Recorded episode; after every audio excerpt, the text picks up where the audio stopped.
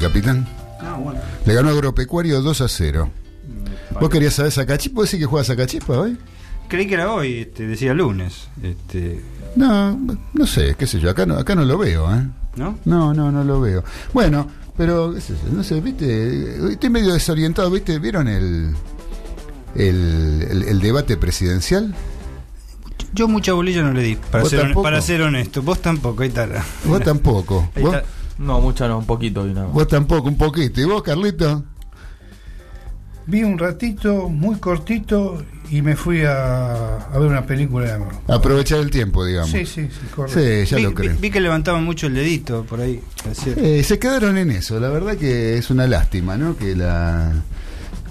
La, la verdad que es, es en general esto, ¿viste? La, la opinión pública y, y lo que son los medios en general están eh, en, en los detalles, ¿no? Que levantó el dedo, no levantó el dedo, si se peinó, si se tenía la corbata corrida. Este, no sé, están en, en- en todas esas cosas, ¿no? En el fútbol pasa algo parecido. Sí, pero por, por ahí habla mucho de lo que no se vio, justamente de lo que no se sintió con el debate. Digo yo, no lo vi, ¿eh? Claro, no, a mí particularmente me deja, más que nada, este, deja bien, hubo, hubo dos casos de, de los de, de los candidatos a presidente que para mí dejan bien en claro qué es lo que lo que plantean, ¿no? Por un lado está Spert, que es bien la, la derecha fascista, Sí. ¿sí? Y por el otro lado del caño, con el argumento de la izquierda. bien planteado y bien este que a lo mejor a alguno le puede parecer retrógrado, pero bueno, pero es lo que piensa la izquierda, digamos, dejaron bien en claro qué es lo que piensan cada uno de ellos, ¿no? Los demás están ahí en una nebulosa, este, bueno, Macri ya sabemos lo que es, este, una cosa que no sabe qué inventar, este, pobre muchacho, pobre muchacho, va. No, Eh, pobre no. No es ningún pobre muchacho. Pero bueno, este, después el, eh, el candidato, eh, ¿cómo se llama? Gómez Centurión. No sabía ni lo que estaba haciendo. O sea, repetía, de, de vuelta, le daban los 30 segundos, repetía y volvía a repetir lo mismo. O sea, un candidato que no sé para qué está. Y el otro, eh, la baña, pobre, le costaba tanto arrancar, y, ¿viste? se hacía tan denso. Y, y Alberto Fernández, eh, más que nada, este, tratando de, de increpar a Macri, ya de- lo recibió con un cross de derecha cuando abrió directamente, ya diciéndole que en el anterior eh, debate había mentido, quién era el que había mentido. No sé, yo, yo saco esas conclusiones. Después, en cuanto a propuestas y cosas, no, no, no hay nada, Nada. como estamos acostumbrados, No, ¿no? no, no. Nada. Así no, que. eh, la- quizá la propuesta de la izquierda es la misma de siempre, como decís vos, que es la más clara Sí. en cuanto a lo que proponen. Lo que propone está bien, bien en claro. Y- Eh. Y, y la de Esper también. O sea, Sí, Esper también, Esper también, sí, sí. No a la enseñanza pública, este, de- de- privatizar la, la enseñanza, eh, la universidad, sí. privatizar la, la- la universidad, eh, arancelar la Universidad de Buenos Aires. Eh, bueno, todas esas cosas que. Bueno, eso se condice con lo que dice los él, sí. derechos humanos son un. son un ¿Cómo es que dijo? Un curro. Un curro. Los derechos humanos son un curro. ¿Pero a quién se lo.? ¿Qué cabeza puede Bueno, si en español lo estuviera, eh, escuchando bien, diría que es un trabajo. Él- él- él lo- no, pero es lo mismo que echarle la culpa al bar. Ah, sí, bueno. ¿Entendés? Buena- buena comparación. Es lo mismo que echarle la culpa. ¿La culpa es del bar o de cómo se usa el bar? Claro. ¿Estamos? O sea, no es del bar la culpa. De los hombres que la usan. Claro, entonces, eh, los derechos humanos eh, se habrán malversado fondos, pero los derechos humanos tienen que estar vigentes y controlados y tienen que existir. Siempre. ¿Cómo vas a decir que son un curro? O sea, bueno, eso es una, ya una, afición, una, una opinión ya subjetiva de mi parte, ¿no? Habrá pero- gente que está de acuerdo con eso, qué sé yo. No, la objetividad es que los derechos humanos existen. Por Correcto. supuesto. y que- A eso hay que ir. Y claro. Sí, después, Correcto. Después Claro. cada uno lo toma o, o están los, los están limitados o los que realmente no los consideran, ¿no? Por supuesto. Pero la objetividad es que los derechos humanos existen. Che, qué tranquilo vino uno hoy, ¿no? Que es feriado. Feriado. Sí. Hoy es feriado. A pesar del frío. Este, Yo, este. este, Ahora- vos dijiste que hacía frío, cos- cosa muy extraña. Yo dije que hace frío. Hay viento y frío. Una tarde destemplada, plena de invierno, parece más que de primavera. Si esta es la primavera, mamá mía, ¿qué nos queda, no? Sí, bueno, Dani, sí. ¿vos venís seguido por Panamericana? Cuando vengo en auto, sí, sí, por supuesto. Yo vine hoy de Pana- por Panamericana, voy poco por las autopistas. Sí. Cuando subo a la 25 de mayo, me encuentro con dos tarifas, ¿no? Como siempre. Y mi esposa me dice, ¿cuál será la hora pico o no hora pico? Digo, mira, seguro que es hora pico. Pues siempre es hora pico. ¿Alguna vez cambia? Sí, en, en- en el, el ramal que lo tomo yo, que es el de zona norte, este, eh, digamos por el lado de Escobar, por ese lado, tenemos el ramal Escobar y el ramal Pilar, cambia desde 7 a 10, ¿eh? de 7 de la mañana a 10 de la mañana. No, pero es feriado. Hoy es Sí, feriado, bueno, hoy, hoy hoy está, hora hoy está- pico. hoy- hoy está todo el día. Sí, ponen hora pico. Día. viste que llegó, llegó Daniel ahí, ¿viste? ¿Quién? Daniel. ¿Lo viste Daniel ahí que está ahí afuera? Ah, sí. Está Daniel me muestra el teléfono porque estamos saliendo por FM. No. Estamos saliendo 102.5. Bueno. Estamos saliendo al aire por FM 102.5. Y se merece un aplauso cerrado. Un aplauso, sí. A vos. por supuesto, para- aplauso para la radio. para la colectiva y el esfuerzo que lleva todo La esto. verdad, ¿eh? Eh, Esto es todo eh, realmente a pulmón y tiene un mérito tremendo por el. Para que no me peiné. Ah, no, no, no, pero ponete, pegate el carmelazo, Carlitos. Hoy pegate el carmelazo Oh. que salimos por FM. Morocho voy a quedar. ¿Vas a quedar morocho? Yo rubio. Qué lindo, eh. Billy Bond. Che, pero pará, vamos a arrancar con el programa. Porque esta barba ahí ya Estaba Dani lo interesante, ¿eh? Está linda la charla. Está linda la charla, pero eh, Dani está cebando mate. A mí me gustaría que Liana, si es tan amable, eh, nos eh, ponga la cortina y arranquemos con el programa. Dale, Liana.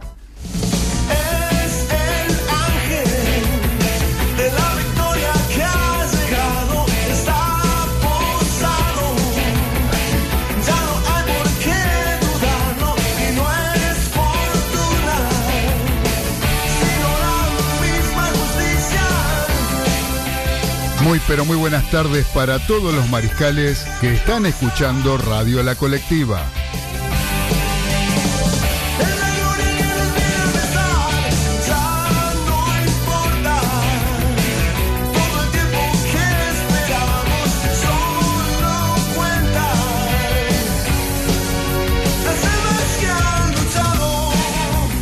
Les damos la bienvenida a una nueva emisión de Los Delirios del Mariscal, un espacio donde encontrarán la mejor opinión del acontecer deportivo y todo el rock argentino.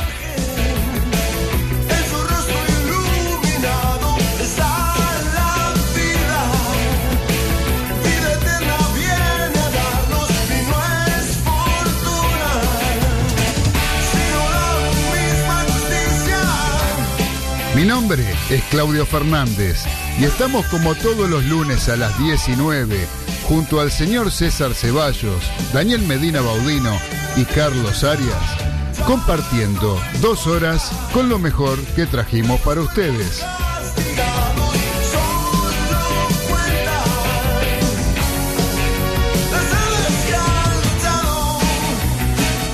Siempre a través de Radio La Colectiva, FM 102.5, transmitiendo desde el barrio de La Paternal, Ciudad Autónoma de Buenos Aires, ciudad capital de la República Argentina.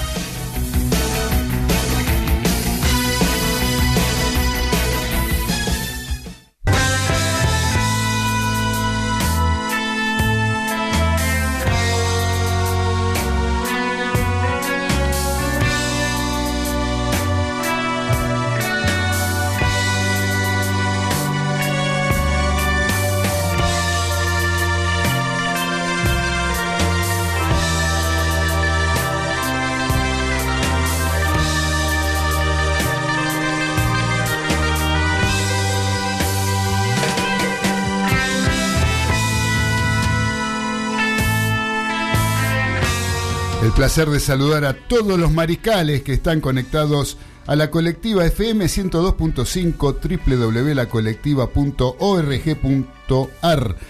Los saludamos desde eh, estrenando, yo creo, en vivo la nueva frecuencia, ¿eh? no la nueva, sino la frecuencia FM 102.5. Estamos saliendo nuevamente al aire a través de la FM, lo cual este, nos brinda una, una gran alegría poder este, estar, saber que estamos compartiendo con los mariscales que están escuchando en el barrio de la Paternal y sus alrededores a través de la FM de la radio. Así que buenas tardes, la, la mesa. ¿Cómo están ustedes, muchachos? Bien, como diría Gaby no me- Anda, Daniel Medina Baudino. Todo bien, gracias. Claudio. Periodista deportivo, el señor que nos está acompañando, Daniel Medina Baudino, como nos acompaña todos los lunes, acá haciendo este programa. Hoy feriado no le escapó el bulto y acá está, desde los polvorines, directamente a la colectiva. A la colectiva en Jet. Señor Carlos Arias, ¿cómo anda? Buenas tardes para todos.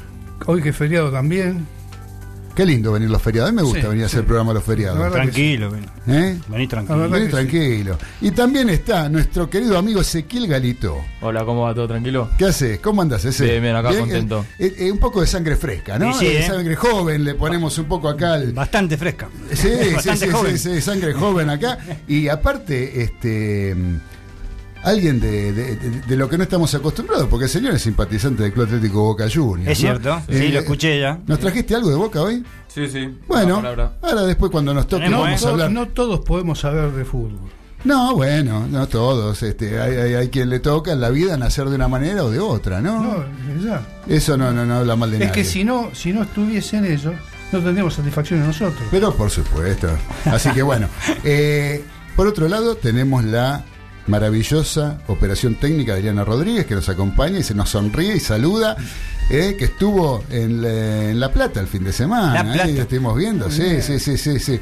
En este, en la marcha, no fue una marcha, fue, ¿cómo se llamaba eso, Eliana? El, la- el- el- dale, El Encuentro Nacional de Mujeres, bueno, Encuentro Plurinacional. qué lindo. qué Ah, lindo. ¿El tiempo cómo, eh, los, eh, cómo las trató? Yo ya llegué empapada a La Plata. ¿Cómo fue? Contanos algo del, del dale, contanos algo del, del encuentro. ¿Cómo fue el Encuentro Nacional de Mujeres? Eh, yo llegué el sábado a la mañana, eh, hubo talleres, hay casi 100 talleres diferentes para juntarse a discutir de diferentes temáticas. 100 talleres. Sí. Interesante. Chapi pintura, mecánica ligera. Eh, podríamos implementar algo de mujer y, y mecánica, no lo vería mal. Eh, ¿Cómo no? Por supuesto. Y bueno, muchos talleres de debate, muchas marchas, manifestaciones, eh, mucho encuentro. Valió la pena la mojadura entonces. Valió la pena, sí. Pasé frío, pero me las arreglé con un par de bolsas en los pies. Muy bien, muy bien. Muchas gracias, querida Eliana. Un beso para vos.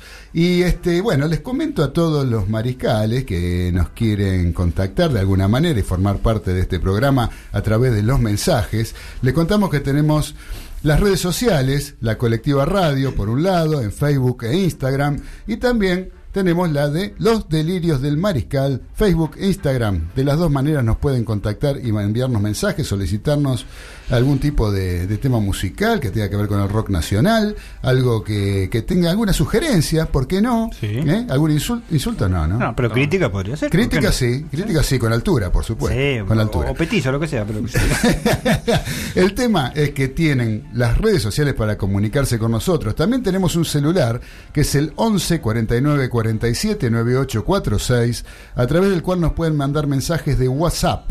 ¿Sí? Ahí van a ser recibidos y puestos al aire, ya sean de audio o escritos. Preferimos que sean de audio, que nos manden audios. ¿sí? Repito, 11 49 47 98 46. Y hay un teléfono fijo que es el 7512 0095.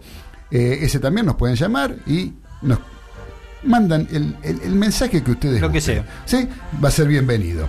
Así que vamos a arrancar un poco como hacemos habitualmente con las efemérides. ¿Qué les parece pero cómo no. a la mesa? Sí, por Hoy tenemos algunas.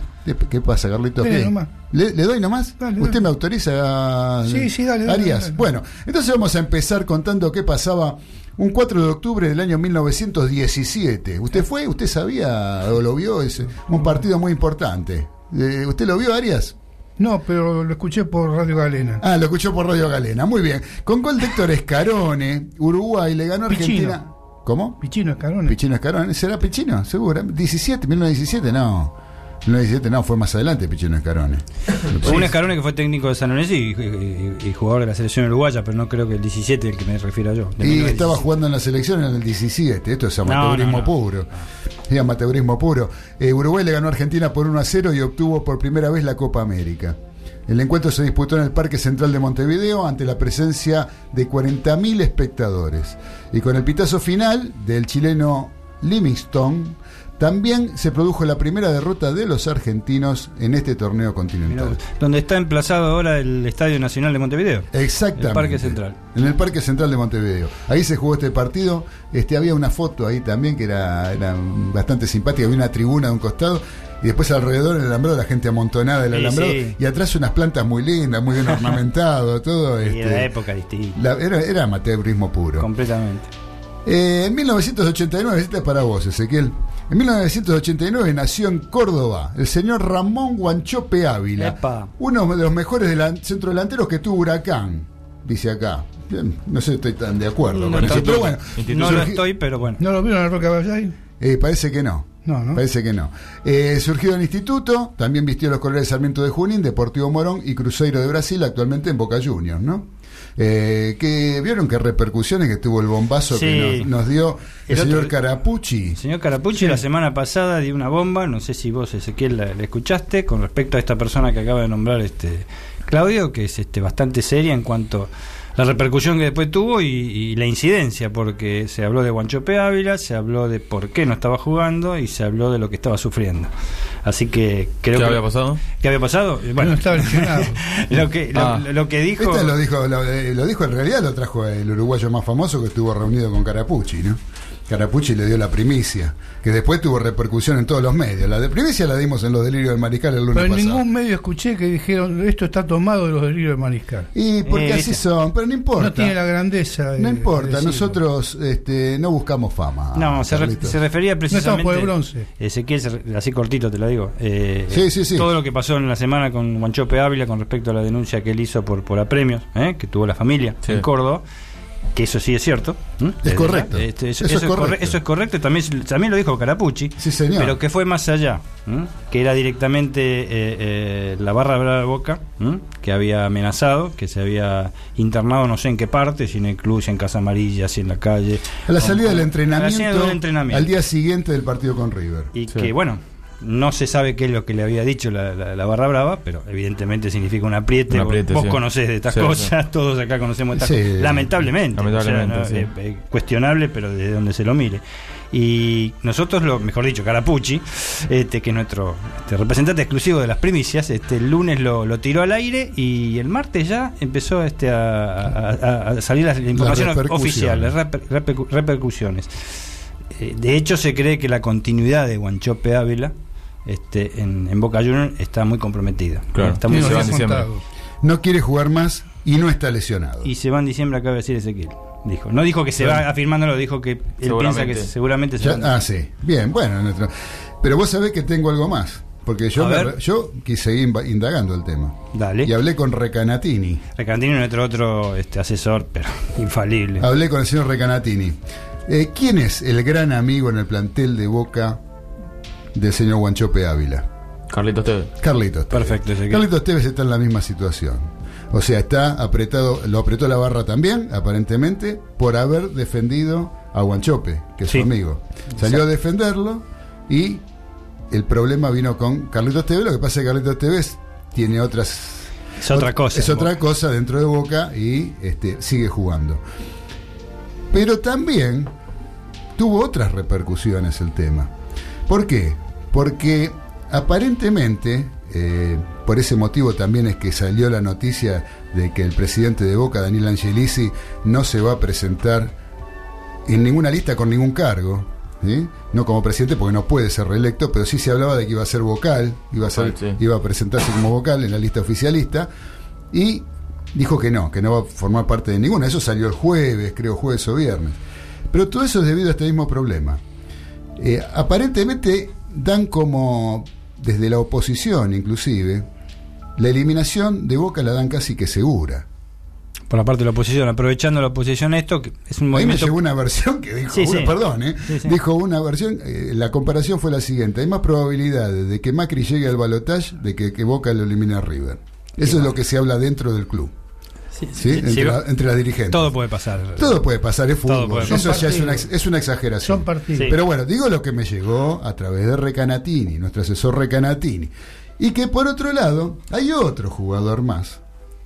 Que, como está este tema de que eh, si Boca termina el primer tiempo con River y no va ganando 2 a 0, por lo menos, parece que harían lo posible para que el partido no termine, desde la barra. Esa es otra, otra bola que me contó Recanatini. Una gran reincidencia. Parecido a eso. pimienta. Algo así.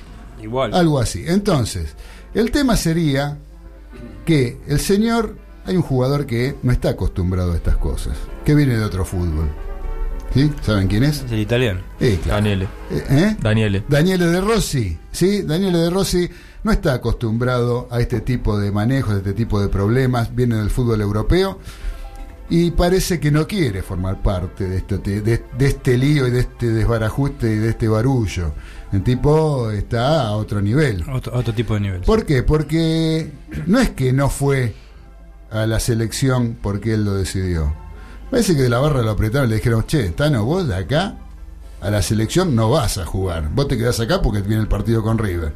Al tipo ya no le gustó ni medio, por eso saltó. También parece que dicen que está lesionado, pero el lesionado no está. Es que él ya no le gusta esto y es como que se quiere volver a Italia.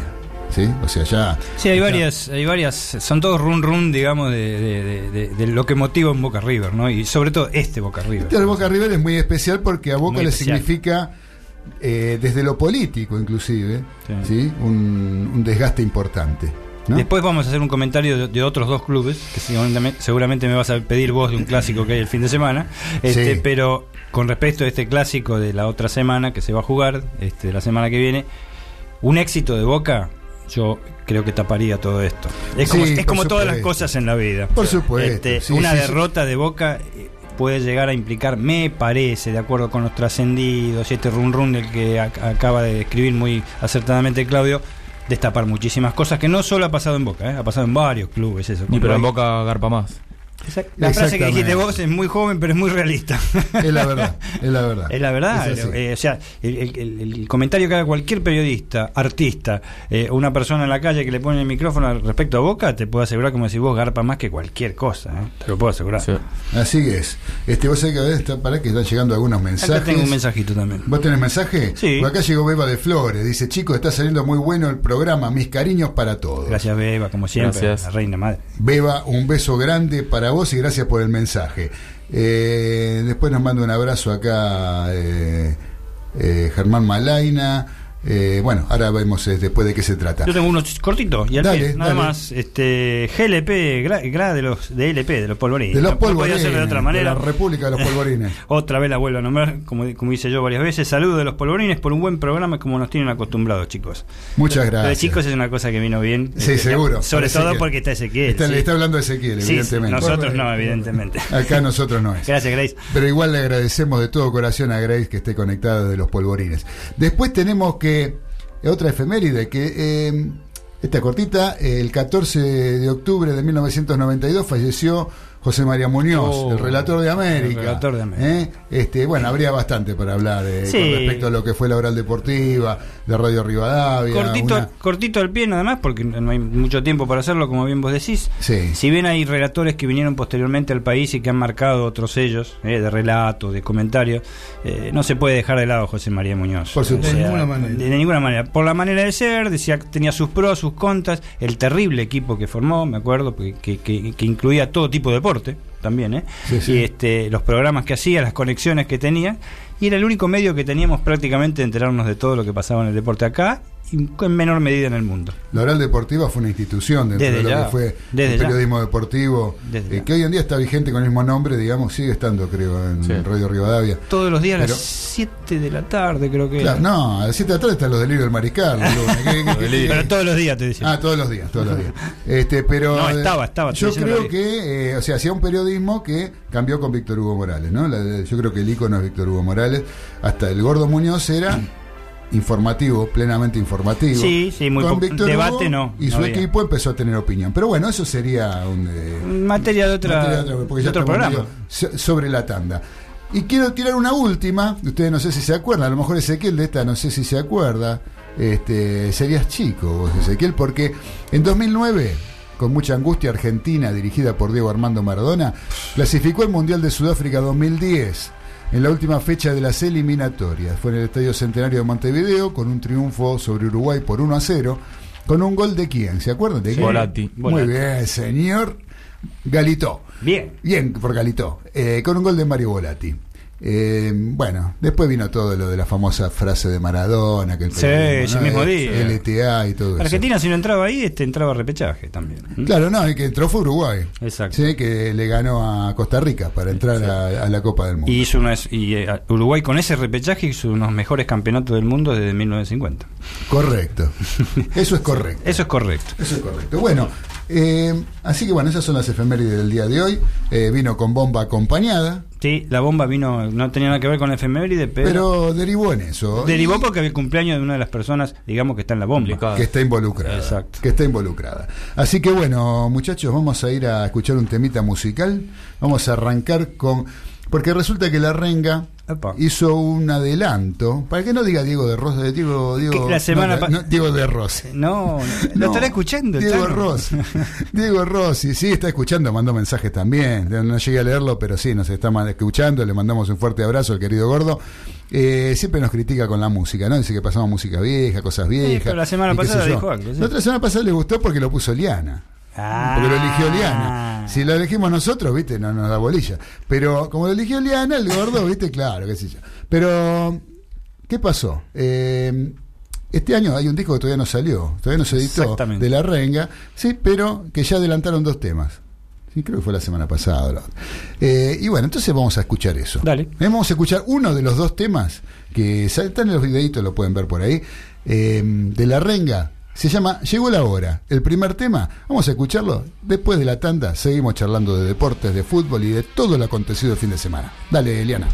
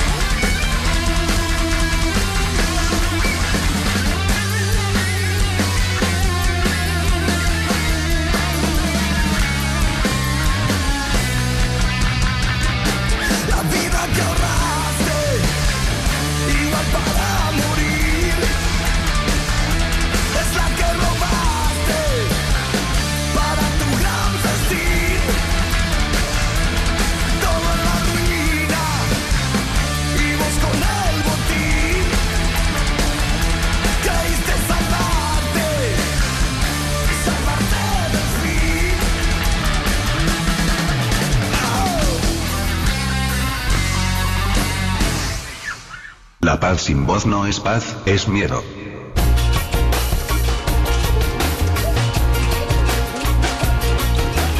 Algo quedó sin decir. Una calma tensa. Palabras negadas. Quietas. La paz sin voz no es paz. Un pueblo callado sin escuchar. La paz sin voz no es Un gran olvido. Recuerdos tardíos. La paz sin voz no es paz. Ahora qué decimos. Ahora que gritamos, Ahora que quebramos un silencio, de todos los silencios, sabemos que la voz, que la voz- las voces deben hablar, deben hablar. nunca temer, sin esperar. La, La colectiva. colectiva. La paz sin voz no es paz, es miedo. Estás escuchando La Colectiva 102.5. Escucha, hermano, la canción de la alegría, el canto alegre del que espera un nuevo día. canta, sueña cantando. No anda el timbre. Jueves de 21 a 22 horas por La Colectiva. en que los hombres volverán a ser hermanos. La búsqueda de justicia y verdad de un grupo de jóvenes para encontrar a Luciano Arruga. Se lo llevan policía del destacamento de Lomas del Mirador, posteriormente lo desaparecen. ¿Quién mató a mi hermano? Sigue sin respuesta. Soy una persona y me merezco que me respondan. ¿Quién mató a mi hermano? Una película de Ana Fraile y Lucas Scavino, próximamente en cines.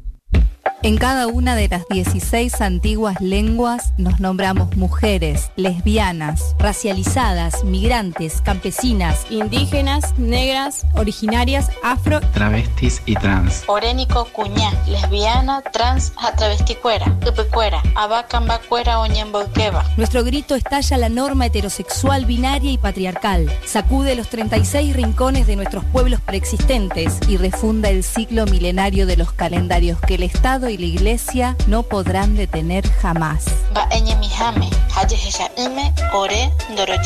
Somos las y les que vuelven porque fuimos siempre. A la clandestinidad y a la invisibilización no volvemos nunca más. Este año en La Plata, territorio querandí, gritamos. Co arin, la plata pe, querandí cuera aretame, rosapucay. Somos plurinacional. Orénico,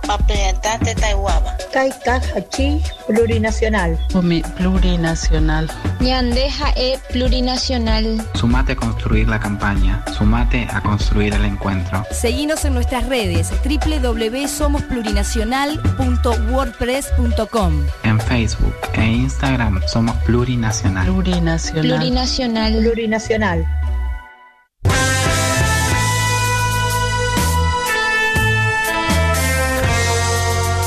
Los delirios del mariscal, a través de Radio La Colectiva FM 102.5.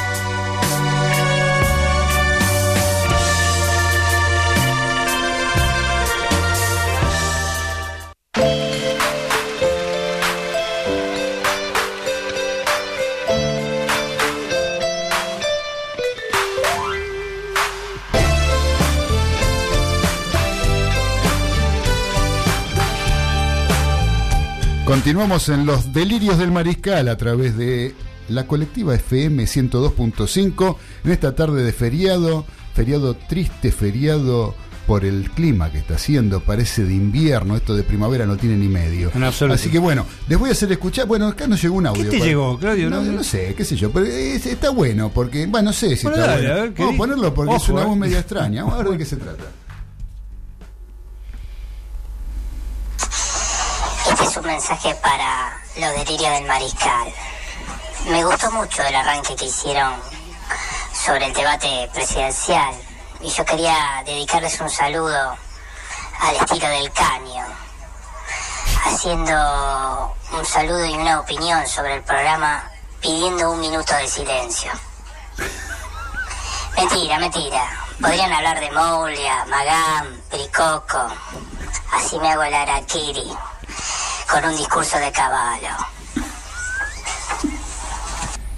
Muchas gracias a quien sea, ¿no? Porque la verdad, este- este, esta voz, la verdad que no me parece de, de un ser humano. No, eh, tenemos que hacer minuto de silencio. El no, no, no, no, no, no, pero La radio es por el programa, no, en el programa cómo vamos a hacer un minuto de Sí. silencio por el programa.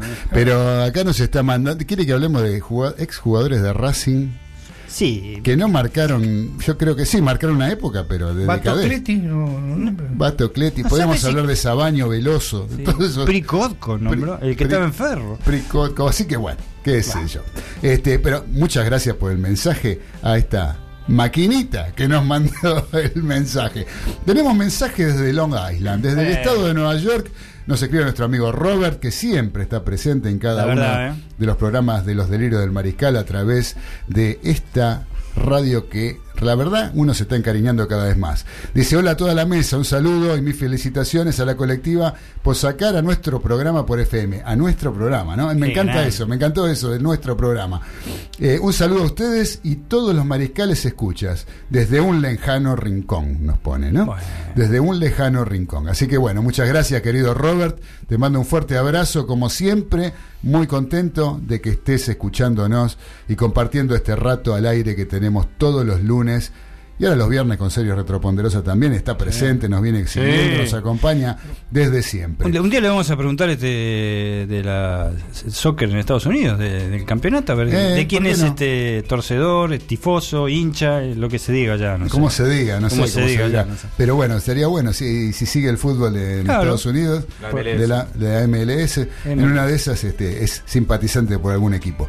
Eh, gracias, Robert. Tenemos eh, Diego de eh, Diego Rossi, Diego de, Diego de Rossi. Diego de Gol. Si llama. Diego de, Diego de Gol le dice, no, no, no, no, dice, la renga no me va para Rengo, estoy yo. Ja, ja, ja. Bueno. Así que sí, bueno, querido gordo, te mandamos un abrazo siempre con ese sentido del humor que te lleva adelante, gracias a Dios.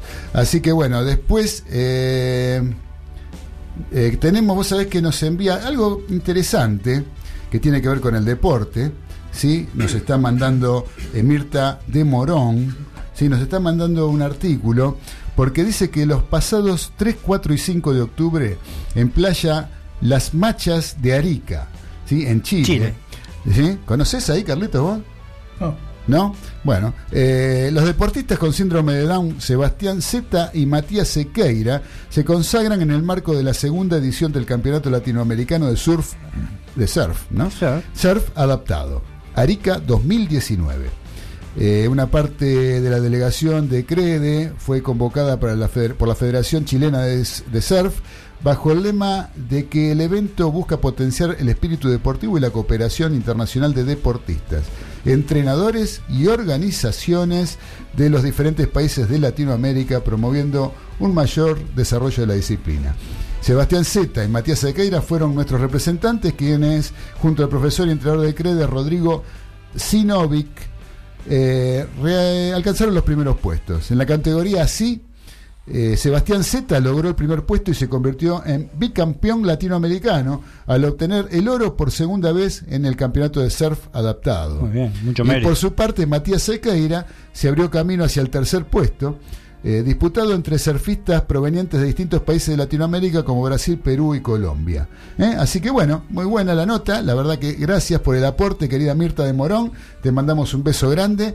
Eh, y la verdad que te queremos mucho, Mirta, porque el que nos, eh, esto es lo que nosotros queremos a Por través de las redes supuesto. sociales, que nos vayan aportando cosas que a lo mejor a nosotros se nos escaparon, porque ¿quién, quién le dio difusión a esto? Ah, eh, que estos chicos argentinos fueron y ganaron las medallas. ¿eh? Y En son- los medios creo que no salió absolutamente nada y este, ni sabía que En se hacía algo yo en Arica, en esa región tan árida de Chile, que tenía playas. Viste, Este, se ve que debe haber buenas olas. Evidentemente, y así que bueno, mucho mérito sobre todo por el tema de, de discapacidad. ¿no? Desde ya. Del síndrome de Down. Claro, por, por supuesto. Sí, sí, sí. Así que bueno, eh, gracias Mirta. Un beso grande para vos. Así que bueno, muchachos, eh, hubo fecha FIFA. Este fin de- hay todavía fecha FIFA, ¿no? Creo que todavía quedan algunos partidos que se juegan por ahí. Sí, creo que Sí, mañana. eh, Mañana. mañana, hay algunos. Mañana pero bueno, Argentina ya jugó los dos partidos, que es lo que nos interesa a nosotros, en definitiva. ¿Qué opinión tienen ustedes? ¿Pudieron ver los partidos? Por ejemplo, vos, Ezequiel, ¿qué, pa- ¿viste los partidos? ¿Los dos partidos, viste? Eh, sí, contra- vi un poco de Argentina-Alemania y, Sí. y otro poco de Ecuador. La verdad que el balance es positivo. Ajá. Se había arrancado mal con Alemania, pero la entrada de Alario y Ocampos eh, le hizo bien al equipo. Bien, sí, sí, sí, sin duda, sí, sí, fue así. Eh, ¿Vos qué decís, Dani? Te veo diciendo que sí, así, afirmando. Yo, por primera, por primera no, no solo afirmo lo que dice Ezequiel, sino por primera vez no me viste con carita cuando dijiste fecha FIFA. No hice carita. No, no, no, ni te quejaste nada. Pero hago carita de vuelta. Me hiciste Y sigo insistiendo con la fecha FIFA. Pero bueno, eh, yo agregaría lo tuyo simplemente. Agregaría que la entrada de Acuña también. Sí. Que es una persona que venimos pidiendo a gritos, no, no solo en este programa, me parece. Acuña, que no, no te digo que es indispensable para la selección argentina, pero es un tipo a tener en cuenta. Eso sí. Este, a ver en qué posición, ¿no? Y con respecto a los dos partidos, este, sí, me, yo vi los dos, porque los vi enteros a los dos. eh, la pasaron muy mal con Alemania en el primer tiempo, eh, pero muy mal, la sacaron muy eh, Sí, barata. Muy barata. Era una selección alemana que no tenía todas las figuras, que me mostró algunos jugadores que yo desconocía, sobre todo un moreno que juega adelante. Nabri, Exacto. el de Bayern Múnich. Exacto, desconocía en cuanto que en el seleccionado nacional, después me, me enteré que jugó ya seis partidos, el sexto partido. El que hizo el primer gol. El que hizo el primer gol, de alta Una calidad. calidad. Pero demostró en La cinco- levantó un cachito para que el cierre no le llegue al jugador argentino Exactamente. y la tocó con el revés del pie al segundo palo, una clase. Parecía una jugada de fútbol 5 y demostró en varias jugadas después este, bastante inteligencia y rapidez y precisión como todos los alemanes. Y este también el que hizo el primer gol, me gustó que lo sacaron en el segundo tiempo. Havertz. Y, exacto. Y después este, Argentina cambia el partido eh, en el segundo tiempo con los cambios, Con los como bien vos cambios, decís, sí. eh, porque los cambios son en este tiempo, viste, que, que entraron. Y este, los alemanes todavía mantenían el mismo equipo y lo empieza a dar vuelta un poco. Hay un, hay un hito fundamental en el partido, ¿m? que vos lo mencionaste recién, que para mí, aparte de Ocampos, la, la influencia no solo en el marcador, sino en cómo el equipo cambió sustancialmente su actitud. Vamos, yo, yo creo que lo podemos decir así, que fue Alario, Alario. sin ninguna duda. Este Alario no digo que no es santo en mi devoción, pero nunca yo lo vi como un super jugador. Este, me parece en este momento no lo es. No lo es, en realidad, pero ha progresado mucho, me parece, de que está en Europa. Lo veo hasta más ancho Alario. Alario. No, no, de hecho Eh, físico sí. Ahora, eh, yo hablaba con Carlitos acá, estábamos ahí reunidos hace un ratito. Eh, yo a Lario lo vengo viendo y lo vengo, creo que Diego de Golnay no me deja mentir. ¿Sí? Desde que jugaba en Colón, que vengo hablando de Sí, no, Colón jugaba muy bien. Sí, desde que jugaba en Colón, no, ni, ni siquiera en River, en Colón. Es el 9 moderno, el 9 con estatura, con físico alto, como tiene que ser, como son los centrales, como es el 9, como son los arqueros hoy en día. Sí, antes los arqueros grandes, muy altos, no se los tenía en cuenta porque decían que no servía para arquero. No. ¿Te acordás? Exacto. En los 70, así se decía. Había un arquero de Boca llamado Pistone, por ejemplo. Altísimo. Que era altísimo. O la Pantera Rodríguez Pantera- en Boca. todo de Boca, sí. Que se, lo- se los criticaba porque decían que abajo no llegaba, que qué sé yo. Hoy en día son todos como la Pantera Rodríguez, son todos como Pistones. Son, son arqueros este, de un metro noventa, tipos grandotes. ¿sí? Eh, y Alario no- para mí le agrega eh, una cierta habilidad, una cierta... eh, Una vez lo dijo esto, no Dante Panzeri, eh, Osvaldo Ordizone lo dijo una vez. Eh, era como Mario, no lo comparo con Mario Kempes de ninguna manera, pero Mario Kempes tenía una extraña habilidad también. Era, Claro. era, era muy extraña, era, era, era la parte física que primordiaba sobre la habilidad, pero parecía que era hábil el tipo, no era tan hábil, era un ropero enorme. Y este muchacho, sin ser un ropero enorme, es alto, sí, tiene buen físico, tiene un fundamento de juego un poquito más este, de- de habilidad. ¿Sabes lo que yo le rescato de Alario y que te seguía con lo del 9 moderno?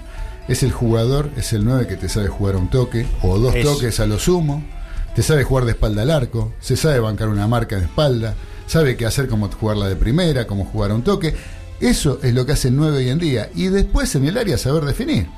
Entonces, Eso es eh, fundamental. eh, el- ingreso de Alario fue determinante por eso, porque Argentina por fin tiene un 9, porque Icardi hasta ahora no lo demostró, a pesar de tener estatura y todo, lo demostró ser un, un tipo, eh, no lo demuestra, para mí no lo demuestra en Italia y mucho menos en la selección argentina. No, es- Eh, y después si juega con Agüero de un metro cincuenta, no sé cuánto mide Agüero, este, o juega con Lautaro Martínez, que, que es un toro, pero son jugadores para acompañar a un 9, A un como para mí, ¿no? Como a mí me gusta que jueguen los equipos, a mí me gusta tener un 9 como Palermo, tener un 9 como Alario, tener un 9 como, no sé, un, un, un 9 en serio, un 9 que sepa qué hacer adentro del área, que sepa cabecear, que sepa qué hacer en un centro, Un tipo que no que llegue, centro. que se la pueda pelear a un central de esos grandotes que hay hoy en día, tener que tener un físico similar como para poder disputarle una pelota de arriba.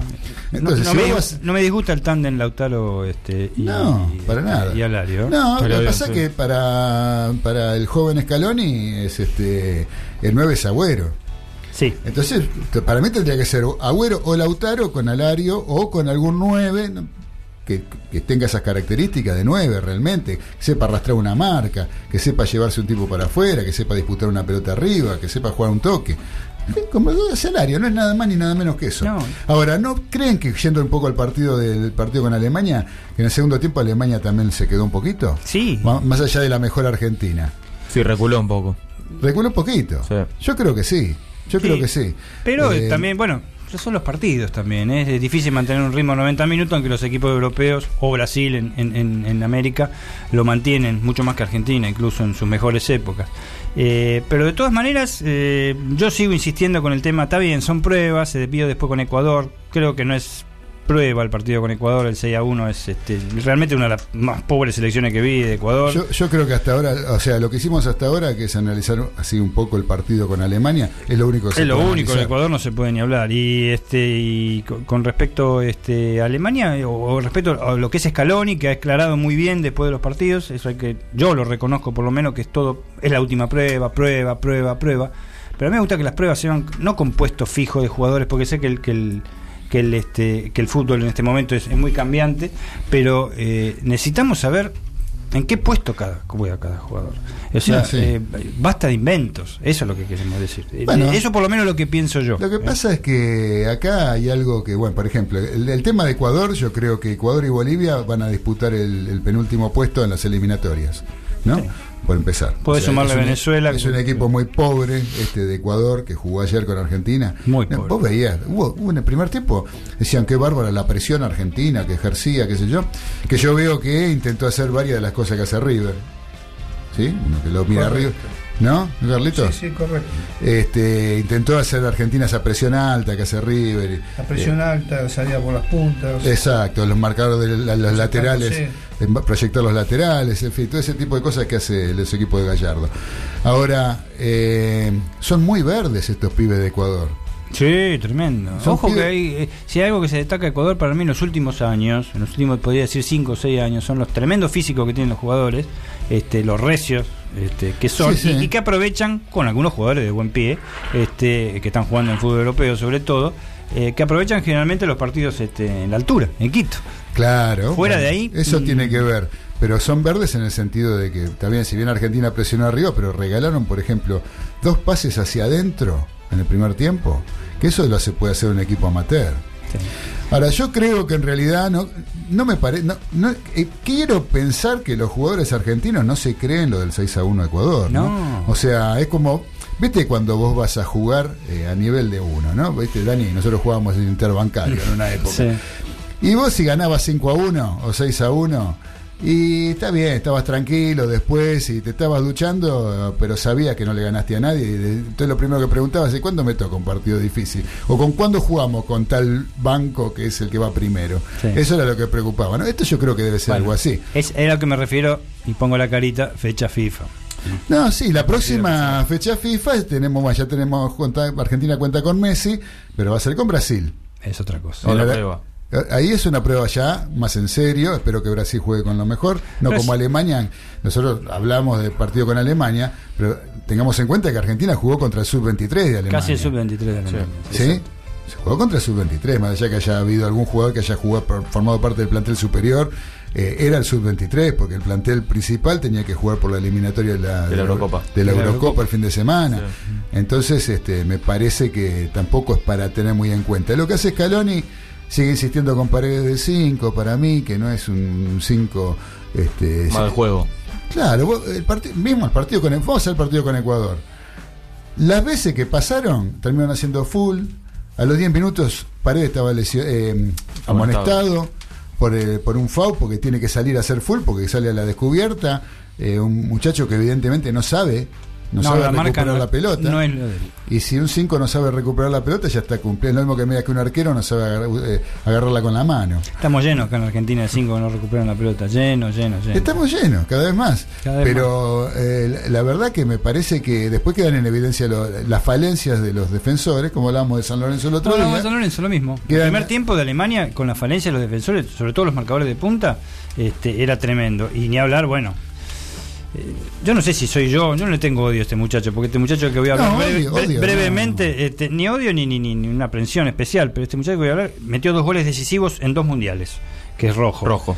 No puede seguir jugando en el No solo que no es titular en el equipo donde esté, porque ni sé dónde está ahora, si sigue en. Inglaterra, sigue en el Manchester sí, sí. United, mirá vos, este, sino que se va a hacer una jugada en la mitad de cambio ti- eh, de campo, perdón, Un caño quiso sí, un caño contra unos contra tres alemanes eran más o menos, ¿eh? Rojo, Messi, eh, la podían perder. Y ahí. quiere tirar un caño ahí, hacerse la habilidoso. Se viene un contraataque Perdió- de esto que rajan como loco y, y- y- y eso, insistir con esos jugadores con prueba, pero o sea, probarlo a Rojo. Ya Rojo lo han probado hace ocho años, ya que lo vienen no. probando. No, no, pero es que ya estamos en momento de dejar de probar. Eso. Ya viene las eliminatorias. Ya vienen las eliminatorias, no tenés- no- no, eh, hay que dejar de probar ya. ya ¿qué, qué es lo que tenés que probar? Ya tenés que armar el equipo y si bien para Scaloni hay eh, ya algunos jugadores, según él mismo declaró, hay algunos que ya están... Este, Puesto comprado. Ya tiene los puestos, claro, puestos comprados, bien como bien vos dijiste, Carlitos. Eh, ahora, vos dijiste, invocaste a que, bueno, en serio vamos a jugar contra Brasil. Brasil ayer empató 1 a 1 contra Nigeria. No, contra Senegal. No, con Nigeria. Ah, con Nigeria ah, y el anterior fue con Senegal. Con Senegal, sí. Local. Eh, no, creo que fueron en Singapur los, los partidos, yo estoy loco. El de ayer fue en Singapur. Yo o el te- anterior fue en Singapur. No sé, es fecha FIFA. Eso es lo que digo yo- siempre. Lo que pasa es que, claro, los europeos están jugando la, la eliminatoria de la, de la Euroliga. Entonces, no podés jugar contra ellos porque están en otra cosa. Claro. Eh, tenés que jugar contra equipos, tenés que jugar con Uruguay, tenés que jugar con Brasil, jugar con Perú. Jugar con un equipo más o menos en serio. Cosa de que, a ver, para medirte, a ver qué, a, a qué nivel estás, si realmente. No sé, si vas a jugar contra México B, como jugamos la otra vez, o ahora jugamos contra el Sub-23 de Alemania, o jugás contra un equipo como Ecuador, que es de otro nivel, que son muchachos jóvenes, que no tienen experiencia, y vos te das cuenta que son verdes a la, a la- a la hora de jugar al fútbol. Este, sí, ganas 6 a 1, pero ¿de qué te sirve? No. O sea, eh, las conclusiones, este, para mí no se sacan a, este, a estos niveles de la selección argentina jugando este tipo de partidos. Eh, te puede quedar eh, el, el- el gustito dulce, digamos, por decirlo de alguna manera, o le pueden quedar a los jugadores que tuvieron la posibilidad de jugar, caso Alario, caso Acuña, eh, o Campos también. caso Campos, ¿sí? caso Marchesín, que tuvo la posibilidad de jugar dos partidos. Se comió un gol ayer con Ecuador. Que, Sí, bueno, bueno, está bien. Como siempre, Marchesín. La famosa vista. Claro. Sí. Este, pero sí. Pero bueno, pero digamos, tuvo la posibilidad de jugar. Eh, y yo creo que este, la- para mí es una, no deja de ser una confirmación. Hay gente que está sorprendida por Acuña. Acuña, No. Acuña es un jugador excelente. Para mí tiene que jugar, ser titular de la selección argentina. Jugador de toda la cancha. De toda la Totalmente. cancha, pero no saben, no hay un técnico hasta ahora que lo ha sabido ubicar. ¿En qué puesto? Eh, en la el- selección, ¿eh? El caso del chico de Vélez, de Domínguez. Nico, Nico Domínguez, Nico Domínguez. que tuvo la posibilidad de entrar y cumplió, Sí. del Monito Vargas, digamos que tuvieron esa posibilidad, o del chico que jugó, que está jugando en Alemania, en la B de Alemania, eh, que era de Argentino Junior, que es otro González. Nico, Nico González. Nico González. Nico González también. En eh, Stuttgart. Claro, en Stuttgart tiene la posibilidad Eso de- está bien, eso está bien porque se le da, ante un equipo de ese nivel, se les da la posibilidad de tener muchos minutos. Claro. Este, eso está bien, pero jugadores de. Acuña ya es un jugador de renombre, ya está jugando en Europa hace un montón sí, de años. ha, ha salido exitoso en la Argentina, goleador y campeón con Racing. Este, eh, lo- no, no digo que lo veníamos pidiendo a grito para la selección, pero un, un hombre necesario, una de las cosas, uno de los valores que, mejores que surgieron en los últimos años. Sí.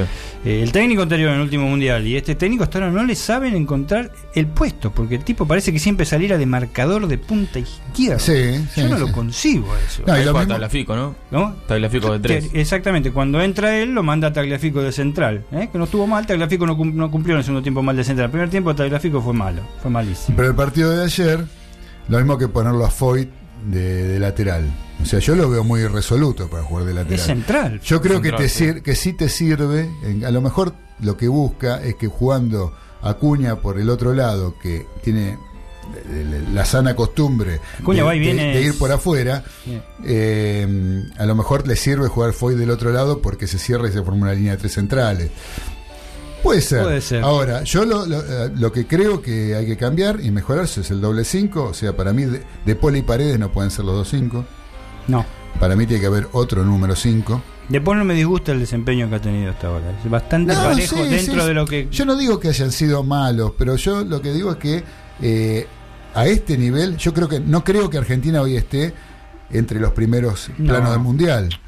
El plano, eh, el primer plano mundial no creo que esté Argentina. O sea, si tuviéramos que ir a jugar un mundial, eh, de ninguna manera podríamos pretender eh, ser campeones. Y Argentina siempre queremos que sean campeones del mundo. Obvio, está como Sí. para pasar octavo de final. Está, más. sí, una cosa así. Yo creo que está a ese nivel. Y a partir de ahí, Vemos. ah, vemos qué Así pasa. que bueno, che, ya estamos ahí casi sobre la hora para ir a, a una a una tanda. Eh, tenemos un mensaje del señor Trapito Sí, Gesaga. señor, sí, señor. Gesaga, querido Gesaga. Pobre Dice. Mariscales, buenas noches. Escuchando desde Lomas de Zamora, sin luz, Uh. pero con el mismo aguante. Oh, en Loma de Zamora, justo, Facu. pero vos vos. fijate, en los polvorines no pasa En los polvorines no pasa nunca esto. ¿Lo viste, Facu? Me ¿Qué va a hacer? imagino. Bueno, aguantarla, aguantarla. eh. Ya, ya va a venir la luz. ya va. Seguro.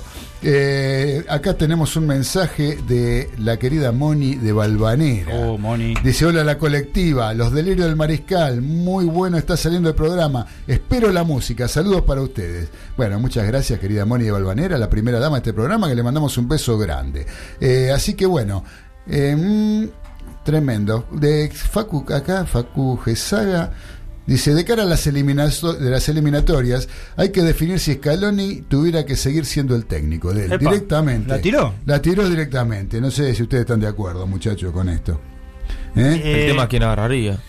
El tema es ese, sigue siendo un técnico que están probando, me asemeja mucho eh, a San Lorenzo de Viallo esto, salvando las enormes distancias que hay en, el nivel, este, en el nivel de internacional de fútbol estoy hablando.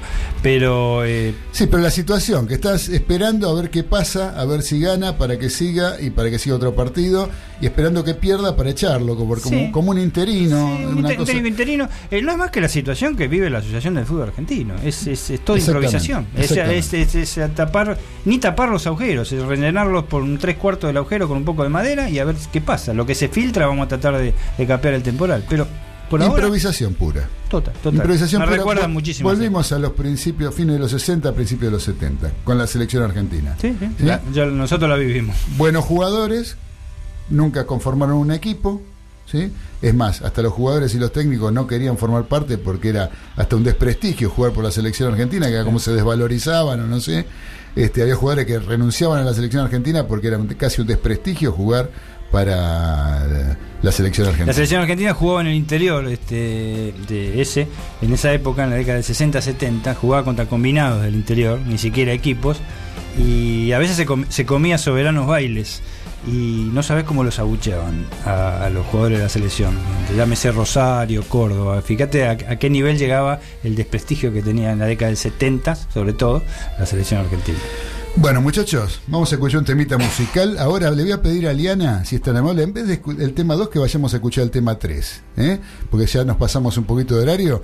Este es un poquito más corto, el otro es más largo, lo dejamos para la otra para la otra tanda. ¿eh? Vamos a escuchar el segundo tema que dio a conocer la renga. Son temas bien de la renga. Me gustaron por eso, porque son bien la renga. No, Tiene no, no, mucha no, polenta No traen nada raro, este, pero nada del otro mundo, pero lo hacen y muy bien. ¿sí? Este, vamos a escuchar el otro tema que dice que parece un caso perdido. Bien de la renga, escúchenlo, es bien del estilo de la renga. Dale, Diana, vamos a escucharlo.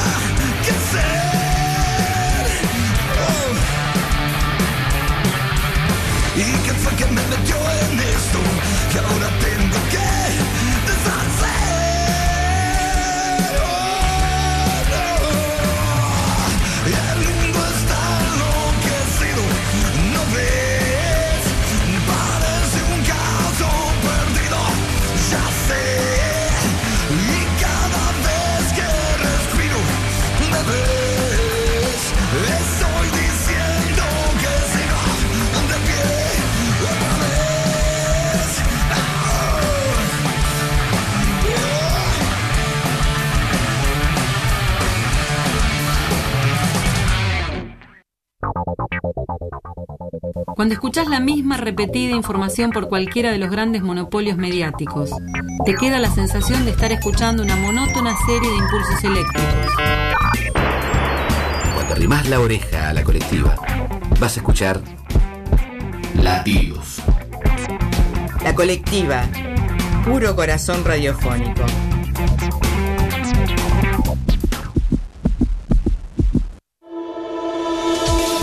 Estás escuchando La Colectiva, 102.5 FM.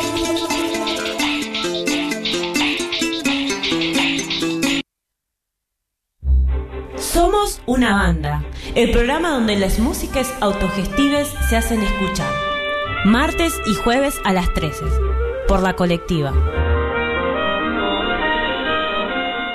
La búsqueda de justicia y verdad de un grupo de jóvenes para encontrar a Luciano Arruga. Se lo llevan policías del destacamento de Lomas del Mirador, posteriormente lo desaparecen. ¿Quién mató a mi hermano? Sigue sin respuesta. Soy una persona y me merezco que me respondan. ¿Quién mató a mi hermano? Una película de Ana Fraile y Lucas Scavino, próximamente en cines. En cada una de las 16 antiguas lenguas nos nombramos mujeres, lesbianas, racializadas, migrantes, campesinas, Indígenas, negras, originarias, afro. Travestis y trans. Orénico cuñá, lesbiana, trans, atravesticuera, tupecuera, abacambacuera, oñembolqueva. Nuestro grito estalla la norma heterosexual binaria y patriarcal, sacude los 36 rincones de nuestros pueblos preexistentes y refunda el ciclo milenario de los calendarios que el Estado y la Iglesia no podrán detener jamás. Somos las y les que vuelven porque fuimos siempre. A la clandestinidad y a la invisibilización no volvemos nunca más. Este año en La Plata, territorio querandí, gritamos. La plata pe, querandí cuera aretame, rosapucay. Somos plurinacional. Orénico, taihuaba. Kaikaj Hachís Plurinacional. Pumi plurinacional. Ñandeja e plurinacional. Sumate a construir la campaña. Sumate a construir el encuentro. Seguinos en nuestras redes www.somosplurinacional.wordpress.com En Facebook e Instagram somos plurinacional. Plurinacional. Plurinacional. Plurinacional. Es el ángel de la victoria que ha llegado. ¿Qué escuchás los lunes a las 19? Esto Aún con Messi pudo haber alguna preocupación mejor de ataque. La Argentina filtró dos, tres pelotas en el primer tiempo. o esto. Hola, ¿qué tal amigos? Tengan todos ustedes muy, pero muy buenas tardes. ¿Cómo les va? ¿Cómo andan? ¿Bien? Gustavo, ¿cómo andas? ¿Todo bien? Bien, bien. ¿Vos querés contar con la mejor opinión del acontecer deportivo y todo el rock argentino? Entonces prendete a los delirios del mariscal por la colectiva FM 102.5. No me digas que no te lo avisé.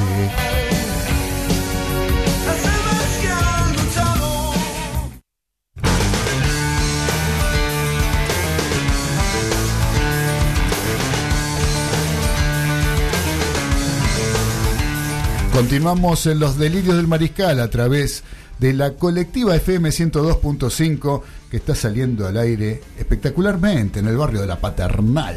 ¿eh? Acá estamos, ¿qué te parece? con FM Dani? incluido. FM 102.5. La verdad que sorprendido, ¿eh? ¿Eh? Eh, sorprendido. ¿Por qué? No, pero no sorprendido porque no podía ser, sino que me gustan estas situaciones. Eh, sí, uno se pone contento, que las cosas van progresando, que van mejorando. El otro día vamos a hablar de la situación de la radio que pasó por un momento bravo eh, que hace muchos años que está al aire esta radio, hace 14 años, 14 años que está al aire la radio, eh, y la verdad que pasó por un momento importantemente complicado. Y ahora está resurgiendo y acá estamos nosotros para poner el hombro y ayudar para que esta radio siga adelante con los delirios del mariscal.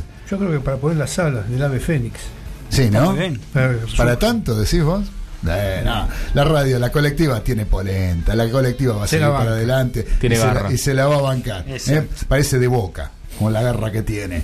¿eh? Así que este, recuerden que tenemos nuestras redes sociales para comunicarse con nosotros a través de la colectiva radio, en Facebook e Instagram, lo mismo que los delirios del mariscal, y tenemos un número de celular que es el 11 49 47 9846 para que nos envíen mensajes de WhatsApp. Up. WhatsApp. Así que bueno, muchachos, eh, no tuvimos mucho fútbol local, este, bueno, más allá del ascenso. El ascenso. Fútbol de primera no tuvimos. Copa Argentina. Hubo Copa Argentina la semana pasada, ¿sí? Y ahí Que- esta semana. y ahí esta semana también. Eh, pero, ¿qué pasó la semana pasada? A ver, que vos, Carlitos, ¿estuviste viendo a River? River No jugó vi a con- River. el viernes, River con Almagro. Almagro que tiene algunos nombres Sí, conocidos por todos, jugadores de primera. El burrito Martínez. Burrito Martínez. Ejemplo, sí. eh, Pato Toranzo. Toranzo. Sí. Eh, es un equipo que hay- marca una gran diferencia entre River y, y Almagro. Se nota la diferencia de calidad. Pero son esos partidos que si no le embocas un gol de entrada o en el primer tiempo, en el segundo se intentan a complicar. Ya lo creo. Pregúntale a Boca. Sí, con Almagro. Claro. Sí, sí, sí. O el mismo River, aquella vez con, eh, con el Estudiantes de estudiante Buenos Bu- Aires. ¿Te acordás con el estudiante de Buenos De Aires? Eh. Ah, te hacen un gol y después se Ya te estaba cuelgan- Ramón Díaz, ¿no? Claro, Ramón Díaz es el entrenador de River. eh, y lo que es River y lo que es estudiante de Buenos Aires, este, hay una gran diferencia. Sin embargo, Se equipara todo. te enchufan un gol y te- se te cuelgan del travesaño y no, después este, te cuesta entrar. Porque inclusive yo creo que está inconscientemente en la cabeza del jugador, eh, tanto de River, de Boca o de- del equipo de primera, inconscientemente hay una, una cuestión que tiene que ver con saberse superior, ¿no? Sí. Entonces este, ya la entrega no es la misma. Yo creo que la entrega no es la misma. No, no, no, yo lo vi el partido de River y River jugó todo el partido, fue para adelante y parecía que estaba jugando contra un igual. Claro. Bueno, ahí está, ahí se, ahí quedan marcadas las diferencias. Cuando lo toman de esa forma, las diferencias quedan bien expuestas, ¿no? Sí, sí, hubo un par de pelotas en los palos. No, fue claramente, lo vi el segundo tiempo, claramente superior. Sí, Claro. No, no Claro. había comparación. pasó y ahora está entre los cuatro que tienen que salir los otros cuatro, los otros tres esta semana, Ajá. de Independiente Lanús, de al, eh, Colón Sí. Eh, tenemos Central Córdoba, Santiago del Estero con Estudiantes de La Plata, Sí. que juegan el miércoles a las 15.35 en la cancha de Instituto. Sí, por Teis Sport se puede ver este partido. Colón Estudiantes de Caseros, que mencionábamos recién, Sí. eh, a las 21.10 también por Teis Sport el, en la cancha de, de, River. en la cancha de Patronato. Sale el contrincante de River ahí. De Colón Estudiantes de Buenos Aires. Sí. Bien. Eh, y Independiente Lanús, pero ya eh, se juega el viernes 25 Independiente Lanús. La semana que viene. Sí, la semana, el viernes de la semana que viene, la otra. 17 días. Está lindo ese partido. Claro, el 25 de octubre. Lindo sí. para ver, sí, ya lo creo. ¿No sabes que estudiante de Buenos Aires, eh, desde la creación de la Copa Argentina, no baja de octavos? Eh, siempre está. Está, hecha, bueno. está hecha para ellos. Llegó hasta Sí. semifinales una vez, pero siempre está. ¿eh? Qué bueno. buen equipo. Está bueno eso. Y Porque este año le va muy bien, sí.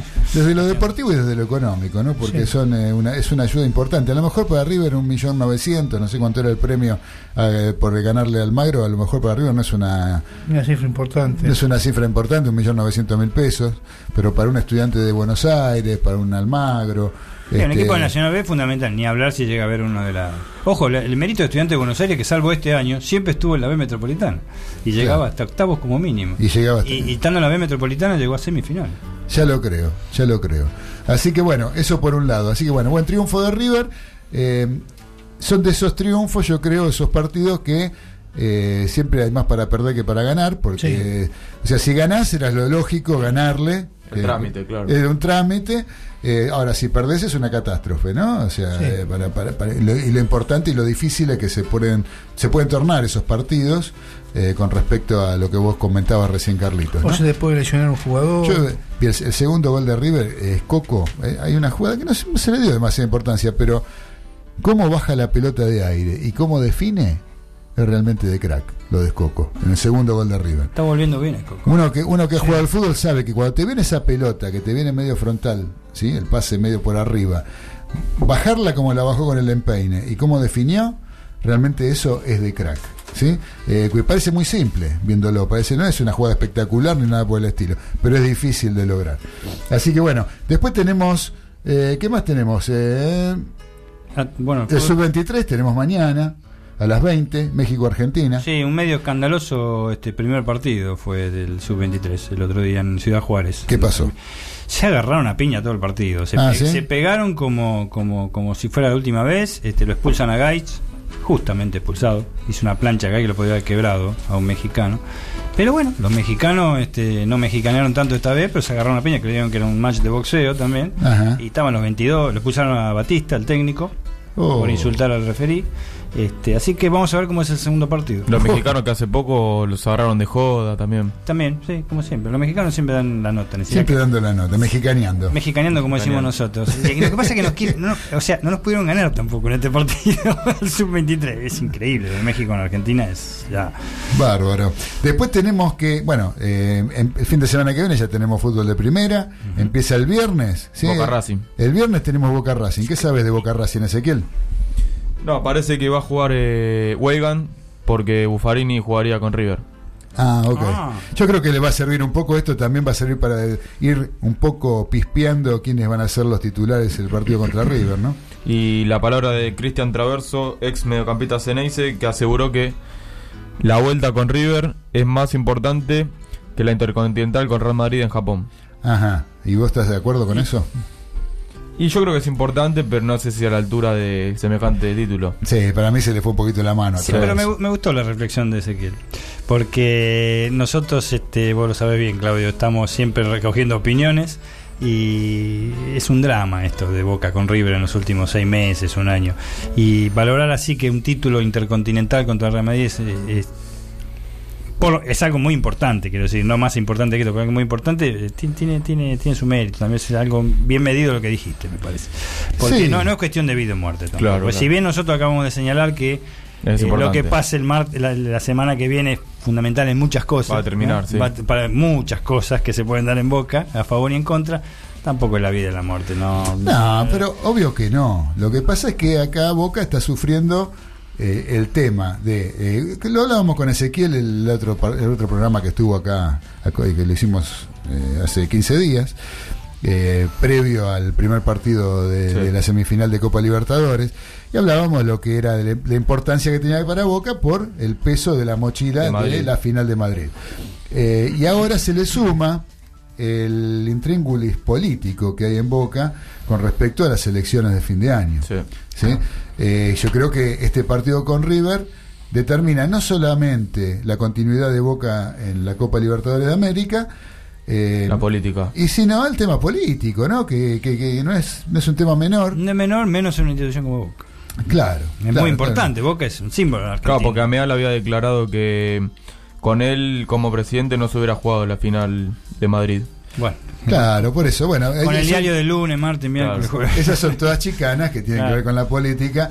Y bueno, veremos. eh, yo creo que sí, este partido tiene ese, también esa importancia, además de la importancia de lo deportivo y de lo económico, porque es una. Ya lo creo. eh, Pasar de ronda implica Mucha plata. mucha plata, jugar la final, En un, único, pierdas. en un único partido, sin precedentes, va, el sponsoreo es terrible, se va a ver en todo el mundo. Correcto. decir, Así Así sí. como Colón en la Sudamericana. Exactamente lo mismo. Bueno, eso también es importante, ¿no? Y eso es lo que yo critico de la dirigencia de Independiente y del cuerpo técnico de Independiente, encabezado por BKCS, ¿no? Sí, de lo- Que compró jugadores, este, o sea, le tenía que haber dado prioridad a lo que era la Copa Sudamericana. internacional. Estaba, estaba, estaba, pero servida para Independiente la Copa, la había, la Independiente, Sudamericana. Independiente del Valle no, no tenía tanto. Pero no, de ninguna manera. Pero vos si incorporás jugadores que no pueden jugar porque Independiente eh, contrató a Barbosa, que no pudo jugar, para, y, y el otro Romero, Romero. que tampoco podían jugar. Eh, o sea, ¿Para qué contratás contratás? jugadores que los pagás 4 millones de dólares, como lo pagó a Barbosa, para que lo vea por televisión a la Copa Sudamericana, me parece que estás dejando pasar la, Al divino botón. lo deportivo y lo económico, porque implica ganar la Sudamericana, implica después viajar a, a jugar la Suruga, que es un montón de plata. Y quizás esa novedad que hay de, de- del Mundial de Clubs, que todavía está muy verde, quizás, ¿eh? el ganador de, de la Sudamericana. Está muy verde eso, pero que Bueno, podría llegarse en el futuro. también. Es otra posibilidad. Eh, jugar el Mundial de Clubes, este, jugar, asegurarte jugar la Libertadores el año que viene, que es otro ingreso económico Sí, importante. importantísimo. O sea que Jugar a Recopa. También. exacta, Claro, hoy bueno. tenés otra final más. ¿eh? Eh, que- Estamos hablando de un club que es el que más copas ganó en Argentina. O sea, es el, el- el- el- Exacto. bueno, no sé si está igual que Boca, no me acuerdo, no recuerdo, pero este es el cantidad de verdadero, Libertadores sí es el que el más verdadero tiene. que más, el que más tiene. Pero, y es un club también que el menor desvío se, se arma un despelote, ya sea en lo político, deportivo, lo que sea. Pues le tiran a Moyano. ¿Qué te parece? Pero Eh, bueno, volviendo a Boca, eh, el partido del viernes se juega, eh, realmente es importante porque se juega... Este, Está primero Boca. Está primero, de ganar- Racing de ganar. eh, ya se, se prendería en el campeonato y yo creo que desde lo anímico también le daría un empuje importante porque es el último campeón hasta ahora Racing no está jugando No, no está jugando bien. no está demostrando nada del otro mundo No, no. Pero ganar eh, a la- ganarle a Boca no es este no, no es un, un hecho menor no, No, se le hace que- difícil siempre a Racing en la bombonera. Así que bueno, veremos qué pasa con, con el equipo que va a formar Boca. Eh, River juega con, eh, con Arsenal de con, Sarandí. con Arsenal de Sarandí, Con Arsenal. con tus dos amores se, se Sí. enfrentan, Carlitos. Eh, River sí, va River con un equipo completamente alternativo, por lo que tengo entendido. En- Arrugó, En cancha, Sí. en cancha de Arsenal, ¿no? ¿Es? Sí, Eh, va- seguro que va a haber público visitante de River. Y probablemente. Seguro, pero seguro. Hasta El ahora- Maracanacinho. Sí, pero hasta ahora este Arsenal en todos los este, equipos que ha llevado le llevaron al público visitante. River va a presentar un equipo muy similar al que jugó en La Plata con Gimnasia. Sí, va a jugar este, ni siquiera Armani creo que va a jugar. Eh, va a jugar. Beto Boloña, eh, un equipo alternativo. ¿sí? O Como- sea, Lux ni de suplente. no, Lux está lesionado. Está lesionado. Lux está lesionado, por suerte. Eh, pero- Ojo, no, por un- pobre Lux, no, pero Contra un difícil equipo, un equipo difícil bien Arsenal, Arsenal, ¿eh? bien. Es No, medio claro. imprevisible. No, sí. sí, sí, claro que sí. Claro que sí. Arsenal es uno de los mejores equipos del campeonato. Sí, o sea, en cuanto a resultados se habla, ¿no? Tiene mucha potencia ofensiva. Este, así que tenemos. ¿En qué puesto está Arsenal? Arsenal está ¿Dónde está? Hoy por hoy. Cuarto. eh, está cuarto, cuarto está Vélez, quinto Lanús, Talleres. Arsenal está noveno, está con 15 puntos. eh, y River está con 17, o sea, está a dos puntos de River. Están ahí haciendo una campaña muy similar con River. Eh, y tenemos ¿Y qué el plato fuerte, yo creo, del fin de semana. ¿Sí? Y sí, es un clásico tradicional. Sí, sí. ¿Eh? Yo creo que es el único clásico de barrio, De barrio. que queda. De barrio, sí. De ¿Sí? barrio bien porteño. ¿Y qué, qué, qué tenés de San Lorenzo Mira, eh, te- eh, hay mucho hermetismo en cuanto a las formaciones de San Lorenzo. En las prácticas no se ha informado mucho. Sabemos que vuelve, no digo que es una tranquilidad, pero sí que es una cosa que esperábamos. Después de una fecha, Jerónimo Poblete vuelve a San Lorenzo, que es el único volante de contención que tenemos. Es el único que, que- trata de solucionar un poco la- el paso de los rivales por el, por el medio campo, antes que lleguen los defensores. Y nada más. Sí, eh, si hay algo trascendente con respecto al Boca River de la Libertadores, en materia nacional, en materia de la Superliga, es trascendente el partido del domingo de San Lorenzo. Sí. No sé si el domingo o el sábado, no recuerdo bien. Creo que el domingo, me Sí, parece. ya te digo. Este, Domingo. El domingo, 15.30, 15.30. Eh, es trascendente porque no me gusta, ya lo dije en el anterior programa, no me gusta, pero ya eh, Recanatini también ha puesto acá este, su- sus ojos, Apa, su, apa. su voz y su Ojo, ojo, ojo con y- lo que viene. y su olfato y este es decisivo para Pisi. Eh, o sea, no en un empate, un empate y un triunfo ni hablar, pero quiero decir, un empate lo dejaría vivo coleteando, como siempre. Una derrota con Huracán es prácticamente condenatorio. No estoy de acuerdo con, con- con ese tipo de, de, de- o sea, de lo que circula en el ambiente. No lleva ni 10 partidos, ¿no? no son ni de partido. Sería, no sé si es la décima fecha o la novena el, este, este fin de semana. Está la 10. En la, en la 10. Eh, estamos casi llegando por ahí a la mitad del campeonato, ojo, eh, Sí. también. Este, pero son varias cosas que se dan. Primero, tenemos una efervescencia política. eh, San Lorenzo tiene una efervescencia política muy parecida a la de Boca en cuanto a las elecciones. Segundo, hoy se supo recién, que ni conozco el apellido, empieza con A, creo, este, quién va a ser el candidato oficialista ¿m? que reemplaza a Lames, y todavía no hay este eh, tema para los vicepresidentes, ninguno. Ninguno. Ninguno. Incluso no está, no está Marcelo Tinelli. Marcelo Tinelli no se sabe. En la lista va a ir. en la no lista va a ir, no, se sabe en qué puesto. En qué puesto, si vocal, si secretario, exacto. si repartido de diario, no se sabe. Este, y mm, mm, eh, tercero y principal es este, eh, no, ni hablar de la derrota con, el- con- con el equipo del barrio, como dicen ustedes. eh, que ya lo comentamos también en el programa pasado. Este, el, ah, el señor se llama Arrece, Arrece Igor. La verdad, honestamente no, no, lo conocía de haber sido algún directivo de San Lorenzo, haber participado en la vida institucional o política de Azulgrana. Eh, San Lorenzo tiene que sumar puntos, ya lo dijimos todos los integrantes de la mesa este, la semana pasada. Si este campeonato hubiera terminado hoy, San Lorenzo estaría antepenúltimo. Antepenúltimo. Descienden tres, suben dos. Saco los dos de abajo, estaría antepenúltimo. O sea que estaría en descenso directo. Claro. Tiene que sumar puntos productos de las desacertadas decisiones que tomó en el último semestre del año pasado y en el primer semestre de este año. Con Almirón. Con Almirón, exactamente, más precisamente. Es una persona que ha, no sé si él, no, no, no tengo nada contra esa persona, pero ha provocado una hecatombe en cuanto al resultado deportivo propiamente dicho. ¿eh? Y eh, trayendo jugadores que no conocía a nadie, el único que es más o menos conocido está en Defensa y Justicia, que es Loaiza, y no llega a ser un jugador que promedie 6 puntos por partido, como mejor actuación. Después trajo muchachos que vinieron a comer bife con chorizo. No hay ninguna- no, Saquemos a Monetti también. No tuvo simpatía de entrada con la hinchada, no le gusta. Monetti ya no gustaba en San Lorenzo cuando estaba en Lanús. Es un tipo muy especial, muy especial porque es un tipo muy tribunero, ¿m? a pesar que no lo considero mal arquero.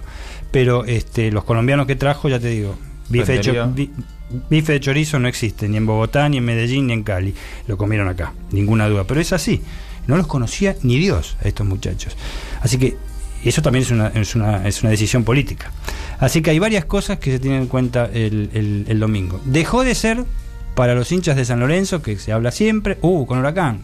Cuatro, eh, en la época de los dos puntos, Cuatro puntos seguro por año. En la época actual, seis puntos seguro por año. Hace rato que dejó de ser eso, y aún con buenos equipos de San Lorenzo de Almagro. Hace rato que los partidos con Huracán son difíciles. Está parejo.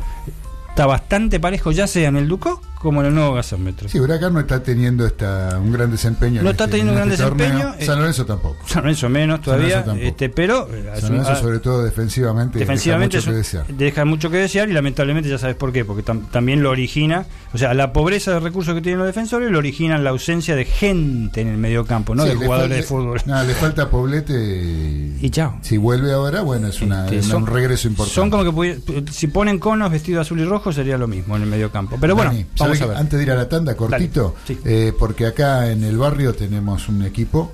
Ahora que estamos saliendo por FM, nos están escuchando. La ¿sí? AAJ. La AAJ, Asociación Atlética Argentina Junior, que está segunda en el campeonato. Exactamente. La segunda juega con Independiente en Avellaneda el sábado a las 15.30. Qué partido, ¿no? Más que importante, lindo partido para ver, ¿eh? Sí. porque Independiente, bueno, Independiente no está teniendo un gran desempeño tampoco, y está teniendo muchas falencias de lo defensivo y en la definición, Sí. que es un mal endémico, yo creo, del fútbol argentino, pero eh, juega con argentinos, argentinos va de visitante.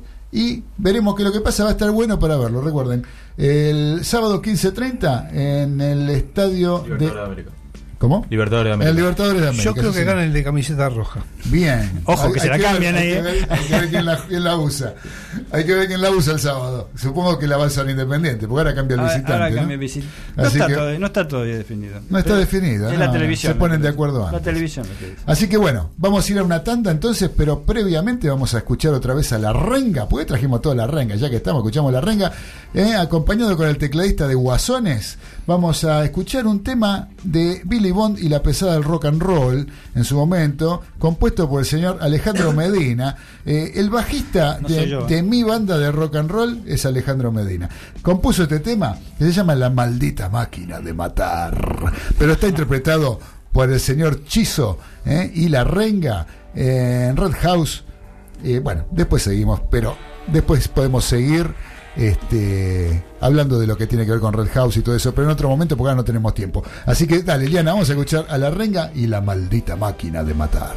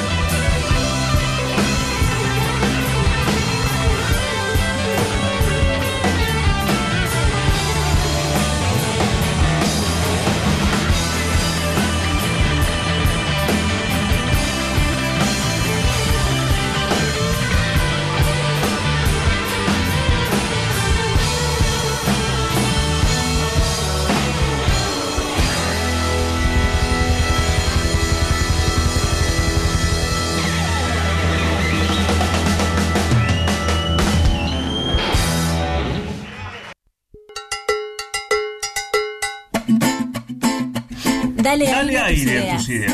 Dale aire a tus ideas. Encontrá tu lugar en la radio. La colectiva te invita a participar de un proyecto comunicacional, horizontal y alternativo. Contactate con nosotros a radio arroba lacolectiva.org.ar www.lacolectiva.org.ar en Facebook. Sumate a construir la radio. Agita el aire con nosotros.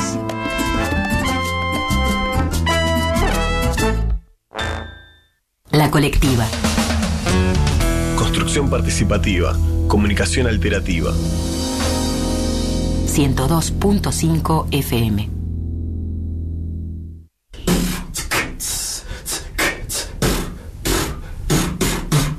Esto es Radio Amorfa, radio del Centro de Estudiantes de El Pellegrini que suena a toda hora de 19 a 20 horas. Hora, hora, hora. Todos los sábados a la noche, Radio Amorfa, te suena en la colectiva radio. ah. Que suena en todo el barrio, ah, con los parlantes al palo, ah. 19 a 20 horas. ah. Ey, oh.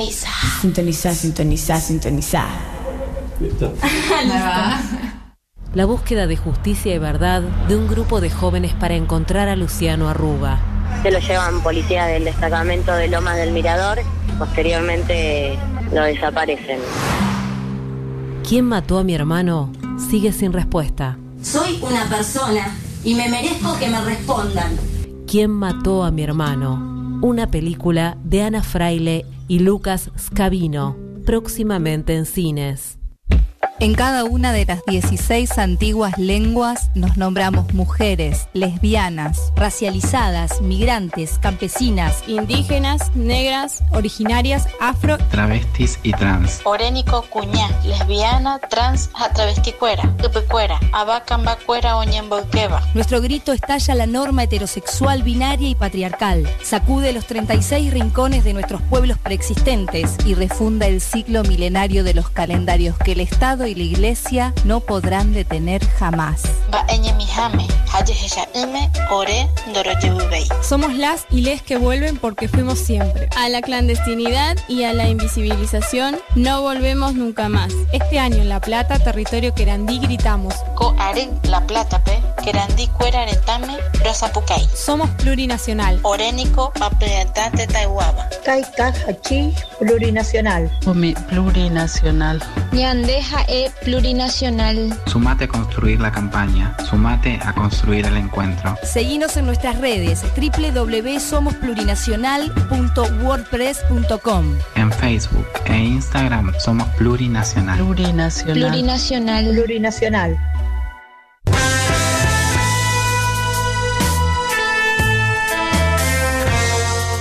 Estás escuchando Los Delirios del Mariscal a través de Radio La Colectiva, FM 102.5.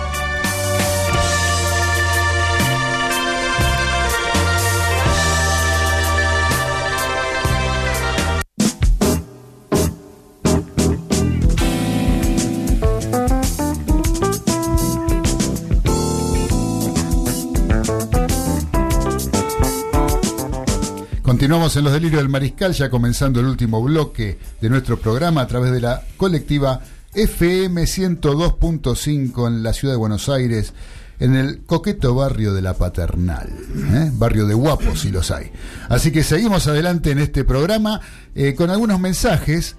Por ejemplo, Diego de Goldney nos está diciendo, de acuerdo a lo que vos decías, Dani, ¿te acordás que vos decías que seguramente en la cancha de Arsenal River iba a poder llevar visitantes? Sí. Acá Diego dice que River tiene prohibido llevar hinchas a la provincia de Buenos Aires por los últimos problemas que se generaron en Lanús cuando jugó contra Godoy Cruz por la Copa Argentina. Lo dijo Lugones, el de seguridad de la, De provincia, de la provincia de Buenos Aires. La segura- eh, pro- de la provincia de Buenos Aires. Así que bueno, muchas gracias Diego. Para Diego tenemos algo para contarle, Sí, ¿no? sí. Que hablábamos el programa pasado Una duda. una duda sí que teníamos con respecto a los costos de traslado eh, y de estadía que tenían los equipos para jugar la Copa Argentina. Exacto. Y estuvimos averiguando, ¿no, Dani? Estuve averiguando con gente que está este, vinculada al fútbol, ya en la parte directiva de, de los clubes. El asunto es así.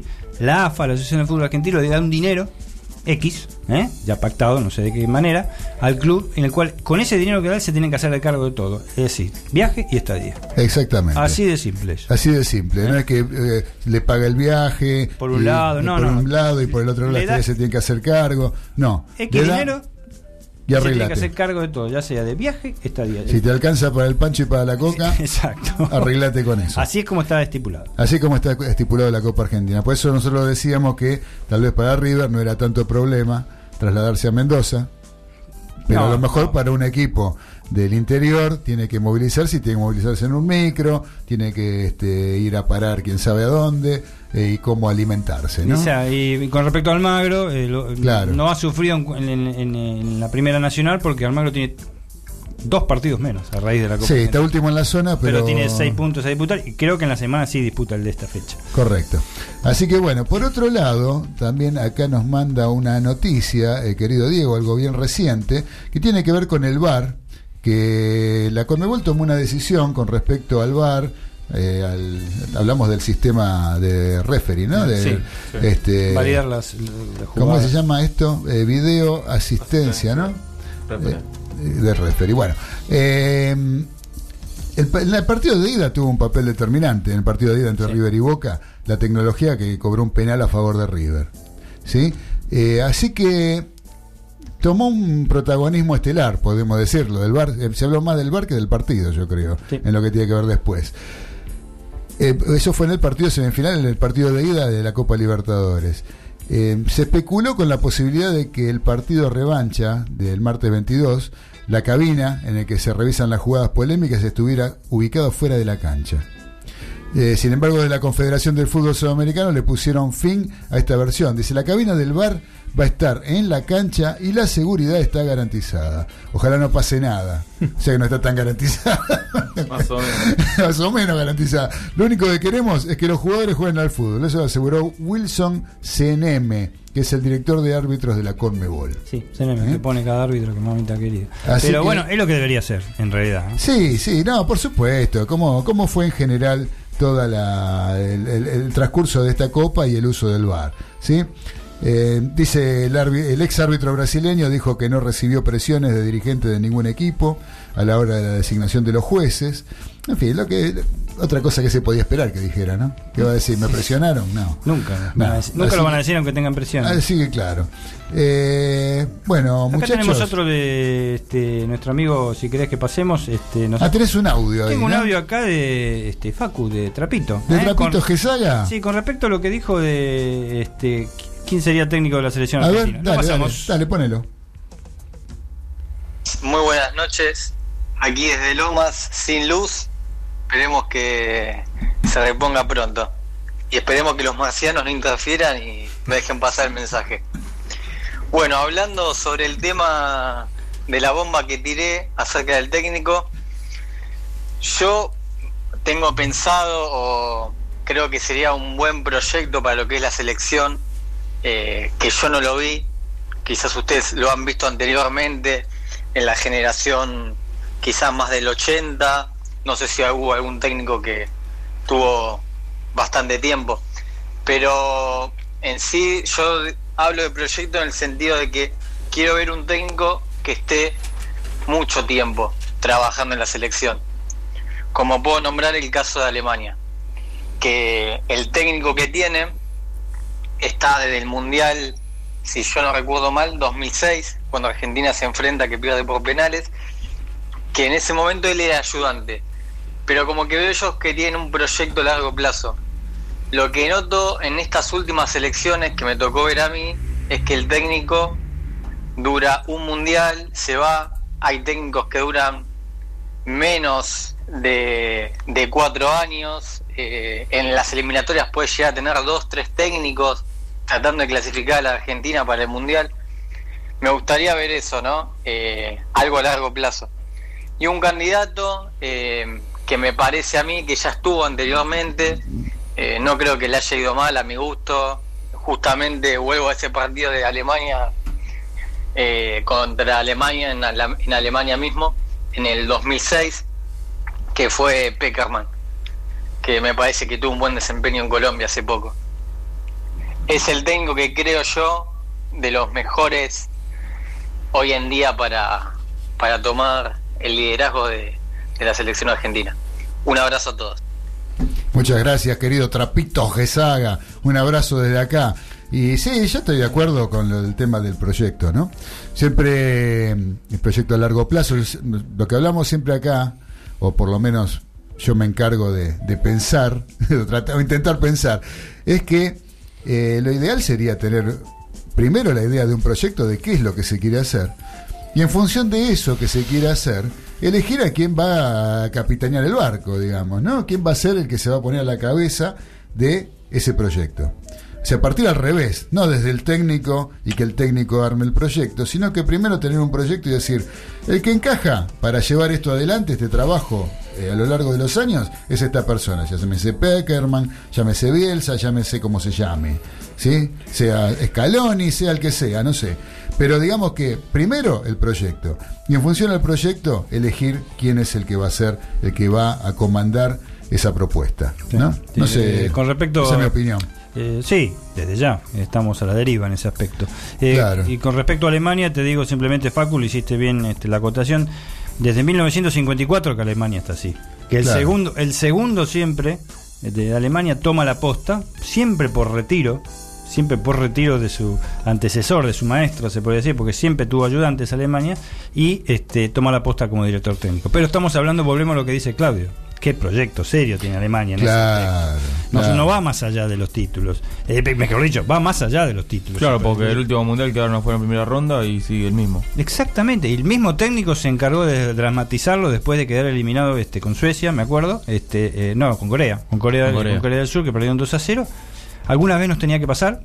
Hace cuatro años festejaba como loco porque era campeón y ahora las cosas no salieron. Exactamente. Eh, así es este, la, aquella famosa frase de Gary Lineker, ¿eh? aquel goleador Inglés. inglés Mo- monstruo del Po- po. Mundial 86, eh, que dijo, el fútbol lo inventamos los ingleses para que se diviertan los brasileños y que ganen los alemanes. Exacto. Es una muy buena. Pero no, pero el proyecto de Alemania es, es, para- serio. No sé si para imitar, pero es serio. Simplemente. Sí. Nosotros no tenemos ni proyecto como, como dice Claudio. Y el único que yo lo veo cerquita, cerquita, no estoy hablando de Menotti, que duró este, una barbaridad de tiempo. No estoy hablando de Bilardo, que también eh, dos mundiales cada uno. Porque son antítesis. Si Bilardo tendría que haber continuado a, Bi- a- a Menotti, tendría que haber tenido el mismo proyecto que Menotti, y no era el mismo proyecto. No, para nada. El único que yo vi acá cuando se retira Bielsa, se Sí. lo agarra Peckerman, que era bien, porque era técnico de, de- de los juveniles. Claro. Este, pero bueno, después ya las cosas este, se continuaron de una manera este, increíble. Sí. Sí, sí. Ahí había bueno, proyecto. pero todo parte desde la cabeza, ¿no? Por supuesto. O sea, dentro de grandes barajustes, eh, de lo que fue la comisión normalizadora, de la AFA, eh, de- después de la muerte de Julio Grondona, eh, eh, yo nunca estuve de acuerdo con Julio Grondona. Pero digamos que por lo menos había una cabeza. Había una estructura. Había una estructura. Eh, buena o mala había una estructura. Estés de acuerdo o no, había una estructura. Eh, después de que se muere Grondona, eh, desde- Un desbarajuste. Un desbarajuste, Total. lo que es el, el- el- del 38 a 38. este, sálvese Américo, quien pueda. ¿Cómo era el presidente de Verano de Córdoba que estuvo a cargo? Sí. Eh, bueno, una cantidad, de- o sea, hoy Armando en día, Pérez. Armando Armando Pérez. Hoy en día, eh, lo que es la AFA, la cabeza de Chiquitapia. de Chiquitapia, es, es todo a ver qué pasa, probando, improvisado, ¿no, Carlitos? ¿Qué decir? yo te digo que no es más de lo que es el país. Claro, sí, sí, fiel sí. reflejo de lo que es el la, la política del país. Correcto. Sí, sí, sí, estoy totalmente de acuerdo. No puede ser distinto. El, el, el AFA queda en la Argentina. Sí, exactamente. Así que bueno, cambiando de tema, vamos un poco para ir Cambiamos- cerrando porque sí, ya estamos con poco la tiempo. forma de la pelota. Vamos, cambiamos la forma de la pelota. Vamos a la ovalada, Carlitos. Dale. Eh, porque se terminó la fase de grupos en el Mundial de Rugby en Japón, en Japón 2019, ¿no? Que hasta ahora no viene trayendo ningún tipo de sorpresas, más allá de la clasificación de Japón. Así que, como bien vos dijiste que estuviste hablando con Bock, con, Con, eh, Boc- con- con Federico Boc. con Federico Bock, ex Puma, jugador del Casi, eh, y él decía, yo quiero que siga adelante Japón para que quede en la foto. Para desmascarar un poco esto. A desenmascarar un poco esto de que casi no hay japoneses jugando en Japón. Sí. ¿No? este, así que bueno, Japón sigue adelante. Japón, eh, ha tenido. Es lindo verlo jugar a Japón, ¿eh? te digo porque Sí, juega sí, bien. sí. Más allá de el, el tema de que son todos extranjeros, o la mayoría son Es un extranjeros. buen equipo de rugby. Un gran equipo, clasificó primero en la zona, ¿sí? dejó afuera a Escocia. Ganaron los cuatro partidos. Le ganó Irlanda y le ganó a Escocia, o sea, este, a dos potencias del rugby mundial, ¿sí? con mucha historia. Quedó segundo Irlanda y clasificó. Escocia se quedó afuera de los cuartos de final. Y no hizo más que tampoco, aparte, provocó que dos de los candidatos, ¿sí? como, como son este eh, Irlanda, sí que va a tener que jugar Con Nueva eh, All Blacks. Claro, va a tener que jugar con Nueva Zelanda. Son dos de los candidatos, se van a tener que eliminar en esta instancia. Sí, eso que lo provocó Japón. Sí, así que bueno, eh, más allá de, podemos decir, decepción de los Pumas, para mí no, ya lo saben, no sé ustedes qué opinan, pero para mí no fue decepcionante la... la- No, la- es una consecuencia. era esperable lo de los Pumas. Eh, o sea, no, no, para mí no, no, no, no fue decepcionante porque yo parti- particularmente no esperaba más de los Pumas. Eh, me da hasta cierta bronca escuchar algún comentario de Mario Ledesma, el entrenador, cuando no hace una profunda autocrítica de lo que fue el equipo, cuando no se da cuenta, o sí se da cuenta, pero por lo menos no lo hace público, el hecho de que el equipo defiende muy mal, que el equipo no taclea, algo que es básico en el rugby y que es un poco eh, parte de la esencia del rugby argentino, el tacle, el tacle, la entrega las formaciones fijas. Eh, funcionó mal. Los Pumas funcionaron mal. No hubo química entre los jugadores, aparentemente, por lo que dicen. Algún tipo de encontronazos que hubo entre los jugadores con el cuerpo técnico.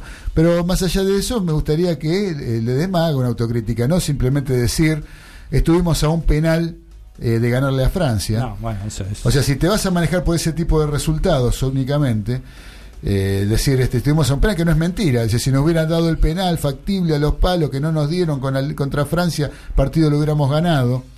Eh, me parece que es quedarse en el chiquitaje y no realmente hacer un análisis ex- exhaustivo de lo que pasó dentro de la cancha, que él, como entrenador, tiene que tenerlo más que claro, ¿no? Mira, si mi hermana hubiese nacido con testículo, hubiese sido mi hermano.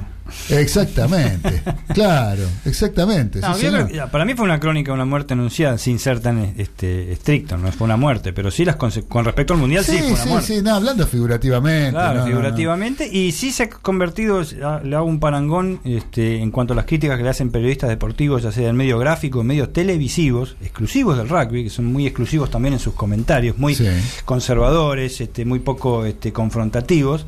Que, lo han, que han revelado muchas cosas que pasan dentro del plantel con el técnico y nadie está de acuerdo con el técnico. Me pareció a mí, se parece mucho al fútbol en esta, lo que pasó, Sí, lo que sí. pasó en este mundial con Argentina. Pero bueno, este ya está.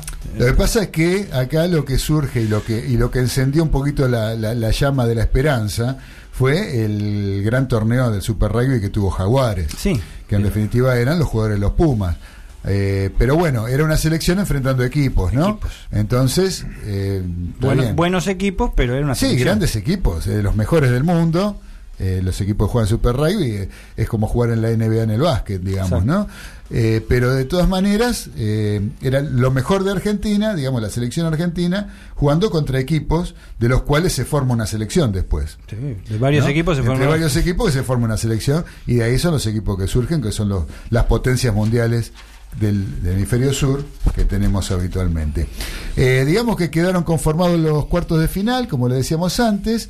El- los partidos son... ¿Cómo? Inglaterra-Australia. Claro, Inglaterra-Australia se juega el sábado, a la- al sábado de la mañana, cuatro y media, cuatro y cuarto de la mañana de Argentina, y Nueva Zelanda-Irlanda, también el sábado, pero a las 7.15.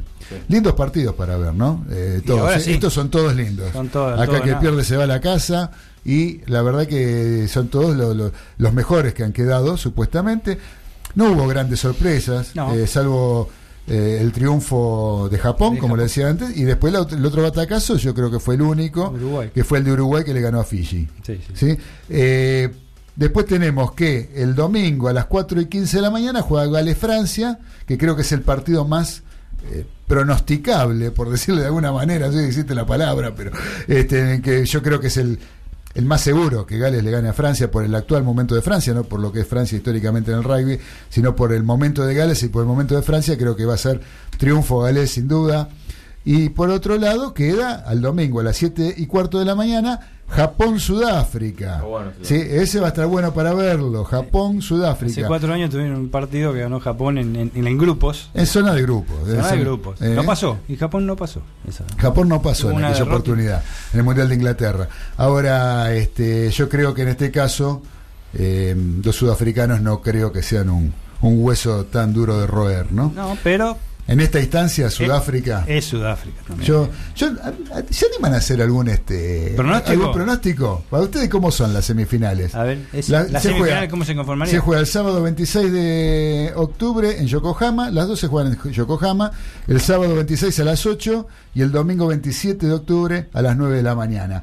El- la semifinal 1, la del sábado, surge de los ganadores de Inglaterra, Australia y de Nueva Zelanda, Irlanda. Y para mí, Inglaterra All Blacks. Inglaterra, Nueva Inglaterra All Blacks, ¿para vos? Sí. Y puede ser. Sí, para mí también. ¿Para vos también? Sí, la Sí, yo le voy a poner, yo para hacerle la contra, yo le voy a poner unos porotos a Australia. Australia ahí. Sí, yo le voy a poner unos porotos a Australia con Nueva Zelanda por una de las semifinales.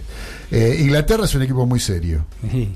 pero no tiene la fantasía de Australia. No, pero está muy compenetrado lo que es un mundial. ¿eh? Sí, sí, sí, sí, no, no, no, y so- es muy serio, saben lo que tienen que hacer adentro de la cancha y saben cuándo jugar y cuándo eh, jugar en su campo y cuándo no, y cuando generalmente no juegan No en su en su campo. campo. este, así que es un equipo bastante, yo diría que es más más rústico el de Inglaterra, ¿no? Pero bueno, yo le voy a poner unos porotos a Australia con Nueva Zelanda. Y la otra se surge de los ganadores de Gales, Francia y Japón, Sudáfrica. Y ahí voy por Gales y Sudáfrica. Gales, Japón. Gales, Japón. Gales, yo estoy con Dani. Para mí Gales, Sudáfrica. Sí, Gales, Sudáfrica. No creo que a los sudafricanos se les escape por más que Japón esté en un buen momento. Sí, lo único, hubo pocas sorpresas, así rapidito y cortito. Sí hubo sorpresas en la reglamentación que ya se conocía y este por los partidos no disputados. Aunque la razón, la verdad, que eh, fue importante de no disputar los partidos porque este lo que causó ese tifón con 30 muertos por ahora en Japón es. No, es no, tremendo. se podía estar ese Sí, día. uno de los partidos que no se jugó fue el de Canadá. Sí, no se jugó. ¿Sabes lo- sabes lo- lo- el- la nota de color de esto y lo lindo? Los jugadores de Canadá no pudieron jugar. No, no, ¿sí? sí, no, no, no, no jugaron. ¿Sabes qué hicieron? Se fueron a ayudar a los. Mirá vos. Estuvieron eh, limpiando la ciudad. Este, tratando de dar una mano para, para las mejores. Si fuera acá hay fotos, mira acá está la foto, este, pasando un secador, sacando barro de adentro de una casa, los jugadores canadienses. Mirá vos. No pudieron jugar el partido, pero se fueron a ayudar para, Perfecto. para dar una mano con todos los desastres que causó el tifón. La verdad fue un desastre. Eh, otra cosa que hay que recordar es que Argentina clasificó para el Mundial de Francia. Sí, clasificó. Para el Mundial de Francia con el tercer puesto, el tercer triunfo puesto. contra Estados Unidos. Exacto. Así fue. Después, este, cortita, eh, Facundo Capdevila, ¿lo conocen? Si ustedes les digo bochas, rápido, porque tenemos un minuto. Bochas, ¿sí? Sí, bochas, sí. ¿Qué se imaginan? ¿Tipo de más de 50 años? No, no tanto, ¿eh? ¿Eh? No tanto. Hay, hay, hay, hay, hay, Jubilado. clubes. Jubilados, Ah, pero hay clubes. ¿eh? que están esperando el asado. En el interior hay ¿eh? muchos clubes. El partido de barajas, ¿no? El interior es muy, muy, es muy Sí, importante la, actividad de las bochas. sí. Facundo Capdevila, con apenas 16 años, salió campeón del mundo sub-18 en Italia. Vos. Orgullo del pueblo cordobés esquina. Claro. ¿eh? El pibe sueña lo grande. Bueno, eso para, para rescatar eh, en, en Alacio, en Italia, se, se consagró campeón mundial de bochas. ¿Sí? Y es un buen proyecto para el futuro. El pibe está, parece muy entusiasmado. Deporte italiano, de origen italiano. Otra cortita, debutó como arquero de hockey sobre hielo, ¿saben quién? ¿Se Peter? Sech. Sech. Sech. Sí, señor, bien ahí. Ah, sí, bien, el, Galito. el, el- el- el checo. El checo. Eh, No. el, del- el que juega con el casco de rugby. Sí, acá se lo van a romper peor, se lo ojerean acá. no, pero fue, fue figura, fue el man of the match de su equipo, que es en la, él jugó en la Premier League de arquero Sí. eh, y fue este, ahora juega en el Guildford Phoenix, que es un equipo de la cuarta categoría de Inglaterra de hockey sobre hielo. Así que bueno, con esto cerramos esta emisión de los que- delirios del mariscal porque tenemos que entregar, porque ya llegan las Escucho- chicas. Escucho ruido de mujeres. Exactamente, porque está llegando acá a hacer el programa paso a paso con todo lo mejor de lo que tiene que ver con la psicología. Sí, no, no es el programa paso a paso de. No, de No, no. No, no, no, no, no, esto es otra cosa, es, Ah, algo, bueno, bueno. es algo mucho más interesante. Ah, eh, eso sí. Por eso les digo, no se vayan de la colectiva, porque ya llega paso a paso. Nosotros nos vamos, los saludamos, le damos gracias al cielo y gracias a la tierra por este programa con el tema de Billy Bonnie y la pesada del rock and roll. Gracias muchachos por haber estado. Gracias Liana por la operación técnica. Y gracias a todos los mariscales que estuvieron conectados en esta nueva emisión de Los Delirios del Mariscal. Y los encontramos mañana en la repetición, a las 15 horas a través de la colectiva de Los Delirios del Mariscal de este programa. Y también nos encontramos, si no, en vivo el próximo lunes a las 19, como todos los lunes, a través de la colectiva y Los Delirios del Mariscal. Chau. Chau. Chau. Gas,